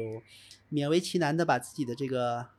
这个目标，就是或者这个限量值往上提一提吧，提到一点五公里。所以有很多人很这样一点点的往上提，就这一两年以后就提到了二十二公里和四十公里什么的，这个很正常。呃，但是如果要是说你反过来，就是说你每天一想起跑步就头就三个大，呃，只要有这样的想法的时候，立刻停下来，不要给自己这样的压力，说明你的方法错了。嗯，我自己其实对于您刚刚说的这个点有两个很深刻的亲身的体会。呃，第一个体会是，呃，有我记得我以前有一段时间是夏天去夜跑，然后夜跑完成之后呢。呃，晚饭当然吃了，吃完晚饭之后去，可能过一段时间，然后去夜跑，然后呢，就在入睡之前是饿着肚子的，相当于我是抑制了那个当下的食欲，然后反而会在那个接下来的冬天，对于碳水就极其的渴望。然后那段时间就是完全不像我预想当中的，以为夜跑我可以，我可以让自己变得更紧实，反而会因为那个抑制了食欲之后，后面就压不住了这个欲望，然后在那个冬天反而摄入了很多碳水。我的第二个体会就是，呃，我以前在录制播客的时候呢，会有这么一个目标，那就是我一期，呃，一个月至少要。一到两期，那这有这么一个目标，在我确实像您所说的，我有一份压力所在的，就是我会感觉到，呃，我这个月的任务还没有去完成等等。呃我现在用的方法是什么呢？就是我也推荐给各位主播朋友们，就是。大家可以把自己未来想要邀请的嘉宾和选题给列下来，然后通过在日常去维护这张表格和呃有一些日常的灵感的记录，包括不同的嘉宾，呃有一些听众朋友介绍过来的嘉宾列上去之后，我就发现我在维系这张嘉宾表格的时候。我发现我自己就非常期待着录制，并不会想着说，哦，我这个月到底完成目标没有，而是想着，哎，我还有这么多期，呃，我很想要去录制的节目都还没有录制，然后也就会更加有动力去录制播客。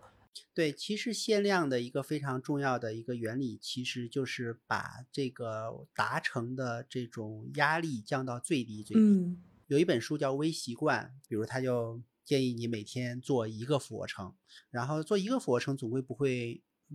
不会达不到吗？比较简单嘛。然后这样的话，这个压力就会减弱。然后包括这个，这个只是把压力减弱，而限制的话，其实是甚至朝更反的方向，是说我我有一个想要突破的这样的一个动力，然后把它压制住了以后，反而可以使这种小小的跟火苗一样的欲望维持非常非常的久。嗯嗯。所以这个就是您保持写作的诀窍。对啊，你一直脑子里面有那么多要想写的东西，但是你的每天的这个定额就这么一点点，所以它就一直保持了细水长流。就任何长流的东西，你一定要保持它的细水啊，这个这只有细水才会长流。所以从某种角度来说，欲望在自己的心里面，你可以把它认为，就是首先他肯定不是自己。自己的欲望不是自己，他是一个呃藏在自己的脑子里面的一只猴子，或者说像少年派里面用，就是那个少年派的那个奇幻漂流，李安用那只叫做 Richard Parker 的那个显性的一个老虎来隐喻人内心的恐惧以及欲望，然后你需要知道如何和自己的内心的这只老虎。共存，然后和它玩耍，甚至呃去驯服它，而这个其实是一个很有意思的一个啊一种呃练习吧，这需要每天我们要做的。就像刚才我们在说，就是培育欲望最简单的方法是努力的压制它，但是可能我们更多的时候需要面对的是，有很多的欲望你不想要它，你想杀死它。呃，然后他让你很痛苦，你想买那辆车，但是就是买不起。然后你这个种很痛苦的这种欲望，怎么样让它消失？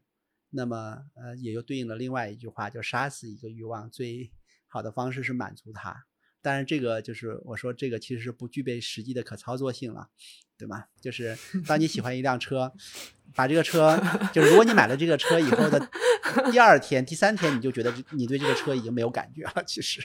嗯，不香了。对呀，包括你想得到的任何东西，你一旦得到了，你就很快就无视它的存在了，把它变成你的周围的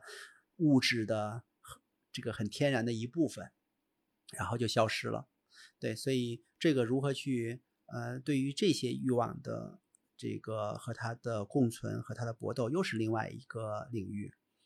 比如说，像我在在对于这个领域的话，更多的就是对它呵斥。就告诉他说：“其实你不要骗我，你就像那个派对于那个 Richard Parker 拿着那个大桶在叫的那句话，这是我的地盘你你会让我做很多的事情，我会去做的，我认。但是你不要拿一个虚假的快乐来骗我。你告诉我说我获得了这个东西就会获得永久的快乐，这是一句假话啊！但是我的就是你让我干什么，我还会去做的。这其实是一种。”我觉得也是一种保持自己生命力的一个，嗯，必然的。因为当你所有的欲望都没有的话，人就几乎和死了一样。就人的生命力是来自于，或者说人的所有行动的动力是来自于内心的那些渴望的。所以你不能对他无视，否则的话你就真的就躺平了。在，但是不要被他欺骗。因为所有的欲望都会许诺你说，一旦做完这件事情，你从此就过着幸福的生活了。我们已经被骗了太多次了，就是 我 对考上大学，考上大学一切就好了。我们所有的人都被这句话骗了半辈子。嗯，但是后来你会发现，这其实都是自己给自己，或者自己父母，或者自己老师给自己的一个谎言。戳穿这个谎言，但是认真的去做事情，这样的话既可以有呃很不错的结果，又不至于有太多的失落。您刚刚提到一个词，说是保持生命力，其实我能从您身上感受到很多乐观、积极向上的呃部分。其实您也是完整经历过上海封城的那几个月，但是我并没有在您身上看到，就是很多人在经过这个创伤之后。落下的很多，呃，对这个城市的失望也好，或者是，嗯，就是苦痛也好，等等，我感觉您还是一如既往的像，呃，热爱这座城市，一如既往的对，比如说在这个疫情结束之后。现在还没结束，就是在缓过来之后，呃，继续办着这个我们之前办的 Web 三的聚会等等，包括您的这个极客签名上也说，您是对世界保持刚出壳的小鸡般好奇的人，所以您觉得您的这份好奇心或者这份生命力是来源于比较喜欢的几个习惯，刚刚说到的编程、绘画也好，写作也好，呃，还是说您本身就是对于自己的这方面是在有意识的保持自己的好奇心呢？啊，我们又回到了对于问题来说，先问是不是，再问问 为什么。好，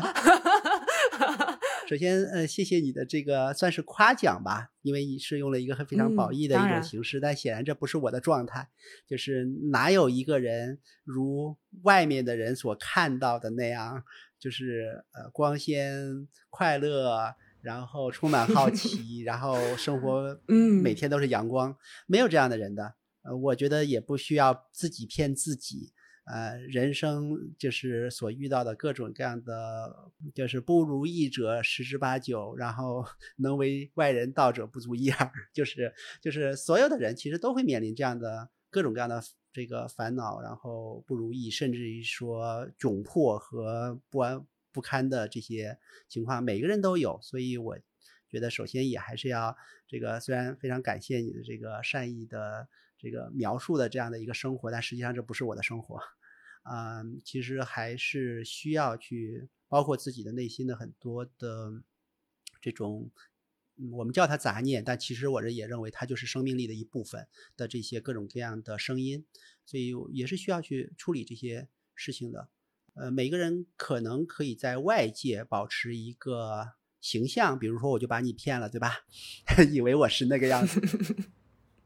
没有，我相信很多人都是这么认为的啊！对对，就把大家都骗了，因为每个人其实对于任何一个人都只能通过他写的东西啊，或者说这些讲的一些东西啊，有些了解。但是人骗不了自己，就是尤其是说，我觉得呃，任何人努力的去创造这样的一个形象，其实是也是对周围的人不负责任的，因为实际上不存在一个快乐，就是一直快乐的人。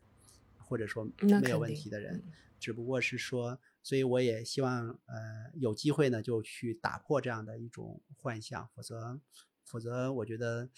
呃，会误导很多人。我觉得这个是不负责任的。对我我来说，我需要去做一个澄清。但是在这澄清之上的话，我觉得，呃，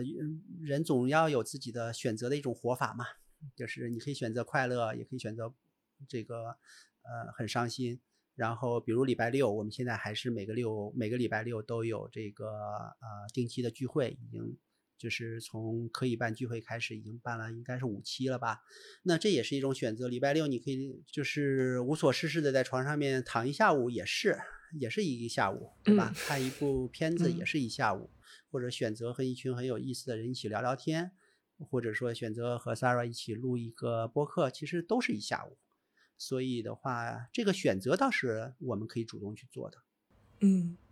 那我最后再八卦一下您个人写作的状态，就是您是比如说有一个心中的选题之后呢，您是不是会正襟危坐的，比如说沐浴更衣完，然后坐在电脑前敲下来，经过一天的思考敲下来这个一篇文章，还是说您是随手打开这个备忘录，就是记下您的灵感，然后进一步的再挪到电脑上加工呢？到底是哪一种更偏向于您的个人写作状态？没有那么复杂了，拿起电脑然后直接就写好了，甚至。甚至很有意思，很有意思的一点是说，我还真的是必须要打开那个发布的那个编辑器，我才有那种感觉。就比如写 blog 的时候，我从来不在 note notepad 上面写，就是在那个 wordpress 的后台。比如写公众号的话，我就直接打开了公众号的那个后台写。我不知 道为什么，我这个还没有思考清楚。不打草稿哦，也不列大纲。你对啊，那个地方就是直接写完，写完了以后，然后偶尔就看一遍。然后改一些错别字儿，然后就上去了。这也是大家看到了我基本上写的文章一直很 错别字很多，偶尔有错别字，我不是一每篇都有的。我捉虫了好几次。对，每篇都有的。这个其实 是让我有一点点这个呃，有点 embarrassing，有点尴尬的一点。但是这错别字真的真的，嗯，你自己看一遍两遍，你其实看不出来的。当然，还有一个很重要的原因，也就是说也没有花那么多的这个时间在这个上面。因为就像最开始我们说了，它就是我个人的一个笔记，笔记哪有就是记错了，或者说漏几个字啊什么的，只如果是为于为了自己的这个来说的话，也还好。嗯，对，所以是很随意、很随意的这种态度这种方式。嗯，好，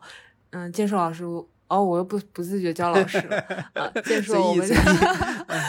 我们今天关于写作就聊到这里。那最后，我其实是想回应一下我们上一期聊大白话、聊 Web 三的结束之后，收到了很多听众朋友们的评论。那我想挑几个比较有代表性的。我们上一期其实是很幸运的登上了小宇宙的首页，然后也收到了。一些呃朋友们的对于这个我们的内容的一些很认真又很友善的讨论，当然也收到一些吐槽啦，因为我记得大家有吐槽过我上一期的高光剪的太长了，就开头的那个 highlight，我在下一期已经改进了，不知道大家听到没有？对，然后呃，我印象比较深的是有两篇比较长篇的呃听众感想反馈，一位是来自大苗兄，另外一位是吴十一，这两篇我在极客上都有转发，然后另外呢，就是我想在这里挑几个代表。性的问题，呃，请您回答一下，呃，也算是做个回应。呃，第一个问题是，呃，一位叫无聊路人的听众朋友说，他说，区块链不去中心化，那还不如传统数据库。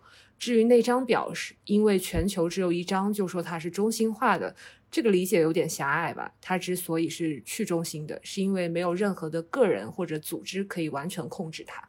嗯，这是他的问题。对，这个其实就是一个，我认为就是一个用词，就是我们大家对它的理解其实一致的，就是比如说我一直说，呃，区块链是一个全球所有的人共同来使用的一张中心化的大表。我指的中心化呢，其实就是说所有的人都认的这样的一张大表，但是它的实现很显然是去中心化的，尤其大家更在乎的是它的控制是去中心化的。就是没有人可以控制它。其实全球有另外一张大表，跟区块链很像很像，就是就是 DNS 的那张表，就是域名系统。就是说啊，你输一个三 w 点百度点 com，然后就是百度点 com 到一个 IP 地址，比如说二零二点幺二零点几几几点几几几，这个之间的这个对应关系，其实是你可以把它想象成一张中心化的一张大表。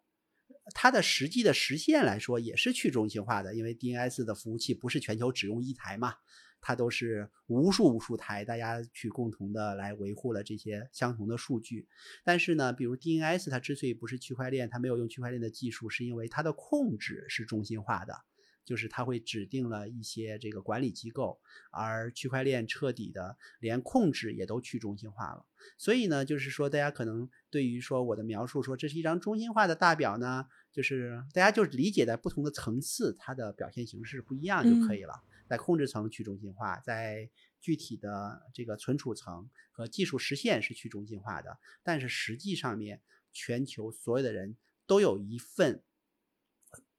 就只有那一份，就是大家都认的这样的一张表就对了。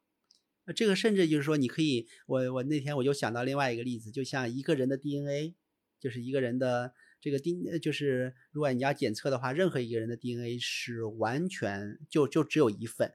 对吗？就是它，但是呢，没有任何一个细胞，呃，代表了这个 DNA，因为这个 DNA 其实存在了你身体里面成千上万的。上亿的这些细胞里面的，那么你可以说每个人的 DNA 它是中心化的吗？它从存储上面当然不是的，但是每一个人就是对应这么一份 DNA 的数据。那么一样的区块链也就是那张大表，就是整个地球人用的那一张大表。所以从这个角度来说，你可以叫它中心化，也可以叫它去中心化。我觉得这个不重要，它只是个名字，更多的是你知道它，我们都知道它是怎么工作就可以了。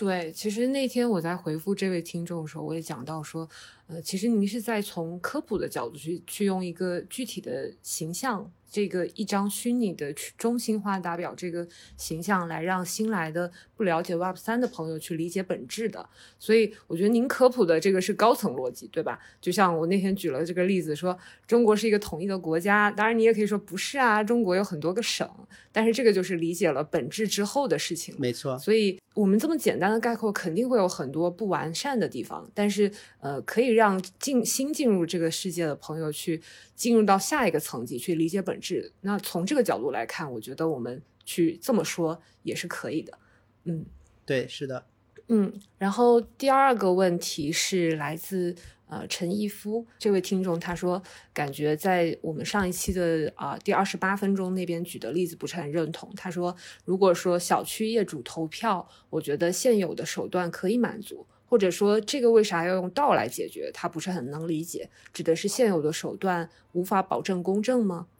其实是这样的，我之所以说把小区业主投票这件事情里提起来，因为啊，对于道的这个投票，他所关心的就是谁可以投票，他其实就是道的成员。对应于小区的小区的所有业主，然后他关心的是投票的机制到底是三分之二通过，还是说呃绝对多数就是百分之五十就可以通过？这个对应于业主大会议事规则里面的关于投票的这些设定，然后里面的包括它的资产的呃分配。呃，到底用在什么地方？对应于就是业主大会所对应的维修基金以及这个物业管理的所有的费用的这个划分等等，就是你会发现现在做的这个，就是我们道里面的这些事情和一个小区里面现在的正在发生且需要解决的事情是一一对应的，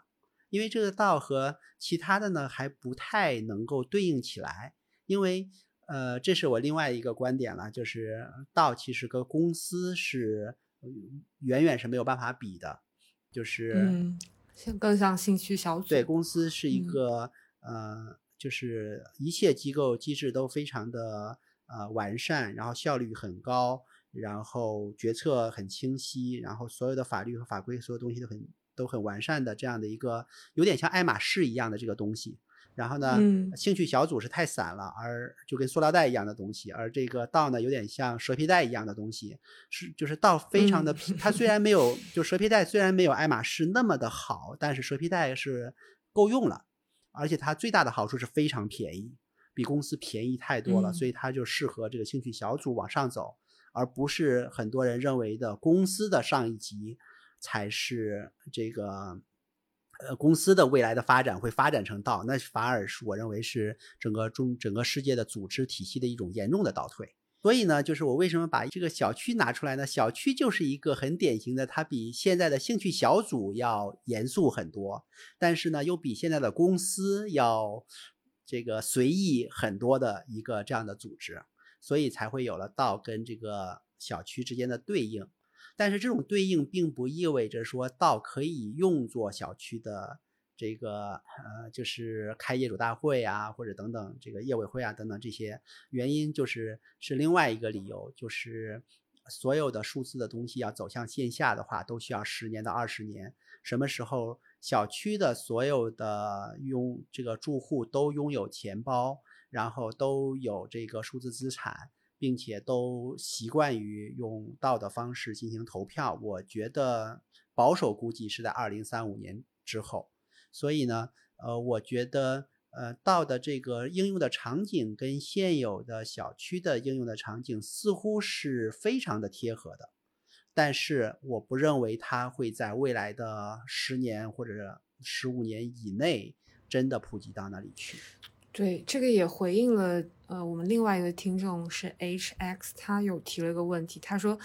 他说到说，呃，如果道的运行都靠链上写好的代码自动运行的话，那如果出现了一些意外情况怎么办？他指的是外部环境而非组织内部的意外情况。他意思是说，代码既然已经写好，那它应对变化着的环境和世界不会显得很被动吗？啊，比如说提到的个人可以随意选择道，那。个人的任务不是已经被写在代码里面了吗？那这个人的离去，我感觉也是，感觉也是我上面提到的写好代码之后的意外情况。呃，这个您在之前回复的时候提到说，这个也是跟刚刚所说的一样，因为现在到呃没有办法实现比起呃投票之外的更加复杂的一些内容。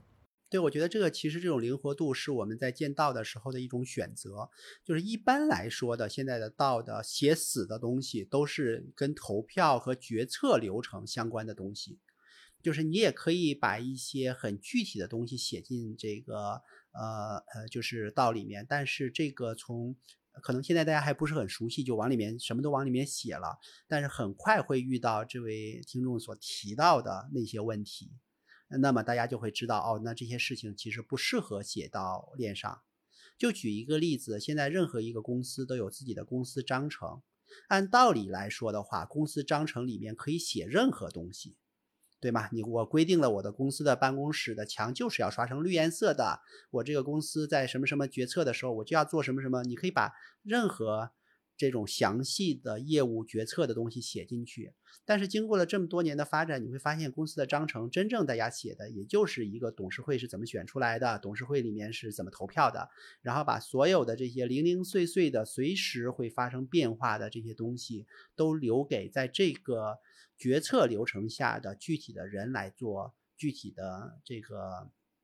最终的这个选择，所以这个就是我觉得可以借鉴到，应该是朝那个方向去走的。然后第三个问题是，呃，有一位叫 Vivi 的听众，他在我们的评论里面记录了一句话是。呃，区块链由技术保证犯罪行为的不可能。然后有另外一位听众梁志鹏，他回复到，其实只能保证一段时间这样的状态，因为只要是技术，一定会被破解的。呃，这个点，嗯，您您之前有回复过，这个区别主要在于不能犯罪和不要犯罪，可以再跟我们简单说一下吗？呃，就是说有一些东西。呃，就比如说那个区块链上面的不能犯罪是由密码学来保证的。嗯，就比如说那个呃，就是我如果要是不知道你的密钥，我是没有能力去呃替你来做任何的事情的。这件事情其实是说我即使想犯罪，我也没有办法来犯罪。所以这是区块链能保证的，也就确权。对确权的这些所有的东西。而在现实里面呢，就是说很。几乎我认为绝大多数的犯罪，我其实都是可以做的。无论是这个就是杀人放火、抢劫，这个所有的这些坏事吧，我其实是可以去做的。只不过大家不做的原因是有法律，就是你比如说你杀了一个人，他你肯定会被抓起来，甚至于说要要要判刑或者这个枪毙等等，它其实都是有后果的。所以在现实社会里面是说你有犯罪的能力。但是你没有犯罪，你这个就是大家会选择会选择不犯罪。比如说现在的中以现在的这个技术来说，在现实社会里面，我们其实是没有把太阳给毁灭了的能力的，对吧？就是你即使想犯罪，你这个这种毁灭太阳系罪你是犯不了的。那么就是比如说在区块链领域，我们要算出一个人的密码。呃，他需要的算力，呃，简单的来算的话，它需要的能量就是，呃呃，且不说算它的那个，还要算哈希什么的，只是二的二百五十六次方的数，你把它数一遍，只是做一个循环，一个个都数一遍的话，它所耗费的能量就已经超过一个中型恒星的一生的发光的这个能量的总和了。太阳都属于小的。所以我说，现在你用这种破解的方式，你是没有能力犯罪的。就我也可以说，你在区块链上面犯一个罪，就跟你毁灭一个太阳的这个难度是一样的，甚至要高得多。所以你无法犯罪。所以您是不认为量子计算机的发明会打破这个区块链的技术？因为我们没有办法去预测说一定不会。但是从逻辑上面来说的话，只就是它会把这个就是。呃，我认为，即便是嗯，就是量子计算机的出现，它会产生暂时的混乱，比如说有那么几个月或者甚至一年就产生了混乱，但是之后会很快又回到一个动态的平衡，就等于说现在的密码，呃，如果要是 RSA 的话，是二的二二零，呃，就是就是大概二的两千多次方的那个呃这么多的作为一个它的 n 的那个密钥嘛，如果真的有量子计算机的这种。形式的话，那我把这个密钥再扩大个，比如说二的四千次方，一下这个问题也就使得它变得更加难以解决了。就是密钥的提升永远比算力的提升容易嘛，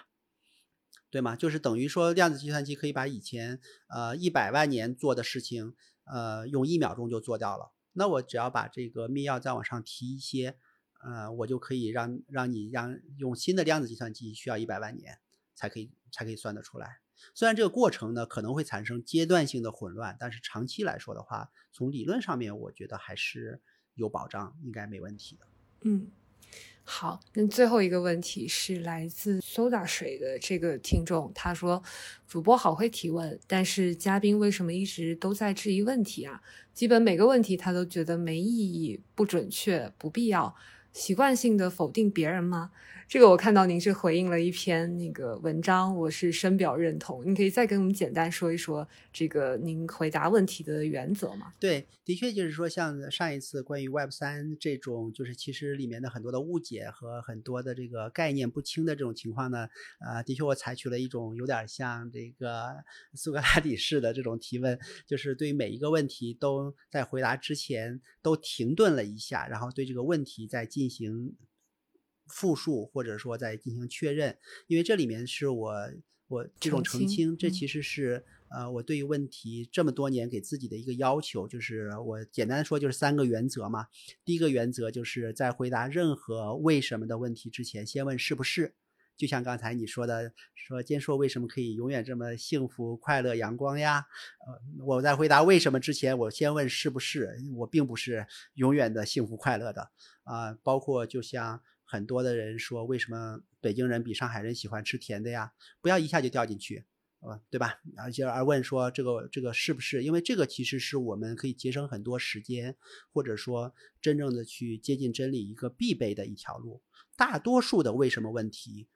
后面的部分都不见得是百分之百是真的，所以这是这是一个基础的一个素养，当然也是这个知乎在早期的时候一直在推推行的这样的。呃的一个原则，然后第二个原则呢是说，对于所有的提问的时候的概念，对它进行澄清，这很重要。因为很多的时候，比如说有人问说外部怎么去影响世界？那我觉得，如果要是不好意思的话，就直接顺着这个就开始下去了。但是我们可能要停一下，哎，等一下，等一下，你说的 Web 五到底是个什么东西？我们 Web 三的还没有理解呢，Web 五到底是什么？包括还有很多的时候，就是你说的这个词，我要确认一下你的含义和我的含义是不是一致。就是我们不需要对这个含义达成一致，但是至少说我你要阐述一下你的理解是什么，包括我对这个词我的理解是什么，然后再往下才可以把它建立在这个推演下面。比如说我对 Web 三有我自己的一个非常清晰的一个定义，你这个比如说它就是一个全球共用的一张大表，并且不可修改。比如说就这么一个呃定义，你可以不同意这个定义，但是我可以说我之后的所有的回答都是基于这个定义来回答的。那么这就比较清楚。最怕的是说，你以为我的所有的回答都是基于你的定义的，那这后面的回答等于就全都是白费了。那么第三个原则呢，就是说这个可能是更加容易呃被绕进去的，就是要先问一下回答这个问题到底有没有意义，因为很多的问题其实对他的回答的呃意义并没有那么的充分。就比如说。我举的例子，昨天你的邻居晚上吃了三个苹果，你对此有何评论？我当然可以顺着说，我可以评论一下，一个人怎么能吃那么多苹果呢？巴拉巴拉巴拉，可以，就是 他会不会得糖尿病啊？等等，我可以评论下去。但是我觉得可能更重要的是要反思一下，说这个问题为什么重要？呃，我是不是在一个可以评论或者适当评论这个这件事情的那样的一个位置？因为很多人，尤其是创业者，他做的很多的事情，很多公司做的很多的事情是有他的逻辑的。我们在信息不足的情况下面对他进行评论，其实他的对整个社会的知识的增加和这个情况搞清楚的意义并不是那么大。所以在这种情况下的话，应该呃选择说，要么是不回答这个问题，或者把它给复述和阐澄清成一个。回答它是有意义的这样的一个问题，比如说一一个人一天吃三个苹果到底是不是合理啊？这个可能对于很多他至少是个健康的知识，而我不用纠结于说隔壁的那个小王长得那么难看，所以为什么还要吃苹果等等这些非常细节的，其实。纯属八卦性质的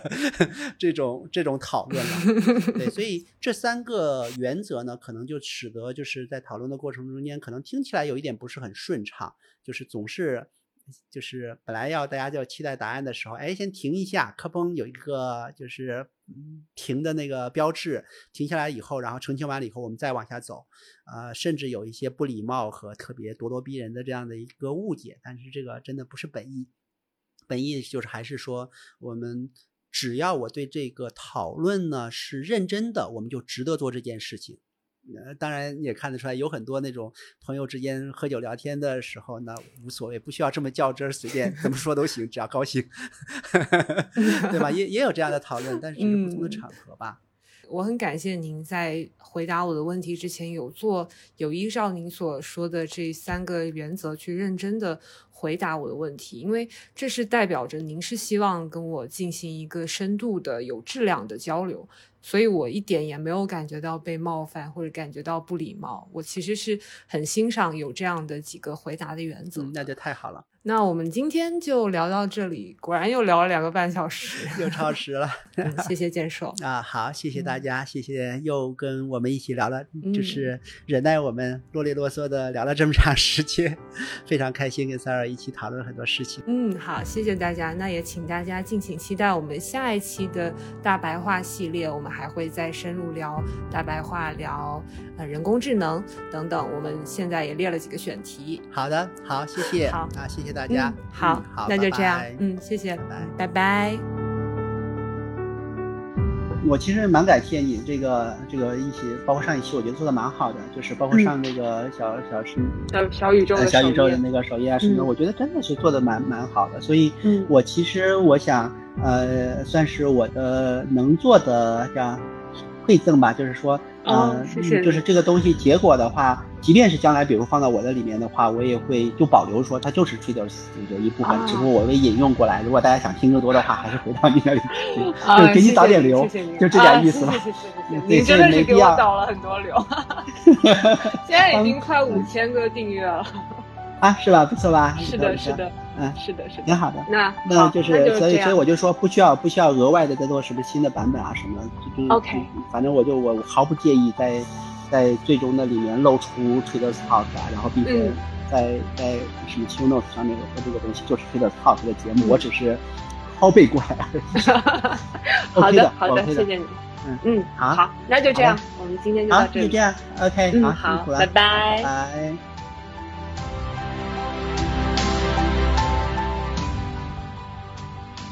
感谢你的收听。Traders Talk 是一档由 Sarah 主理、Deribit 赞助的投资领域访谈类播客。来自不同投资领域的 Trader 在这里回溯经历、交流洞见、激发灵感、打破成见。你可以在小宇宙、苹果播客、喜马拉雅等平台订阅收听。评论区为友善认真的探讨开放。听众群请查看节目详情处的链接加入。我们下期见。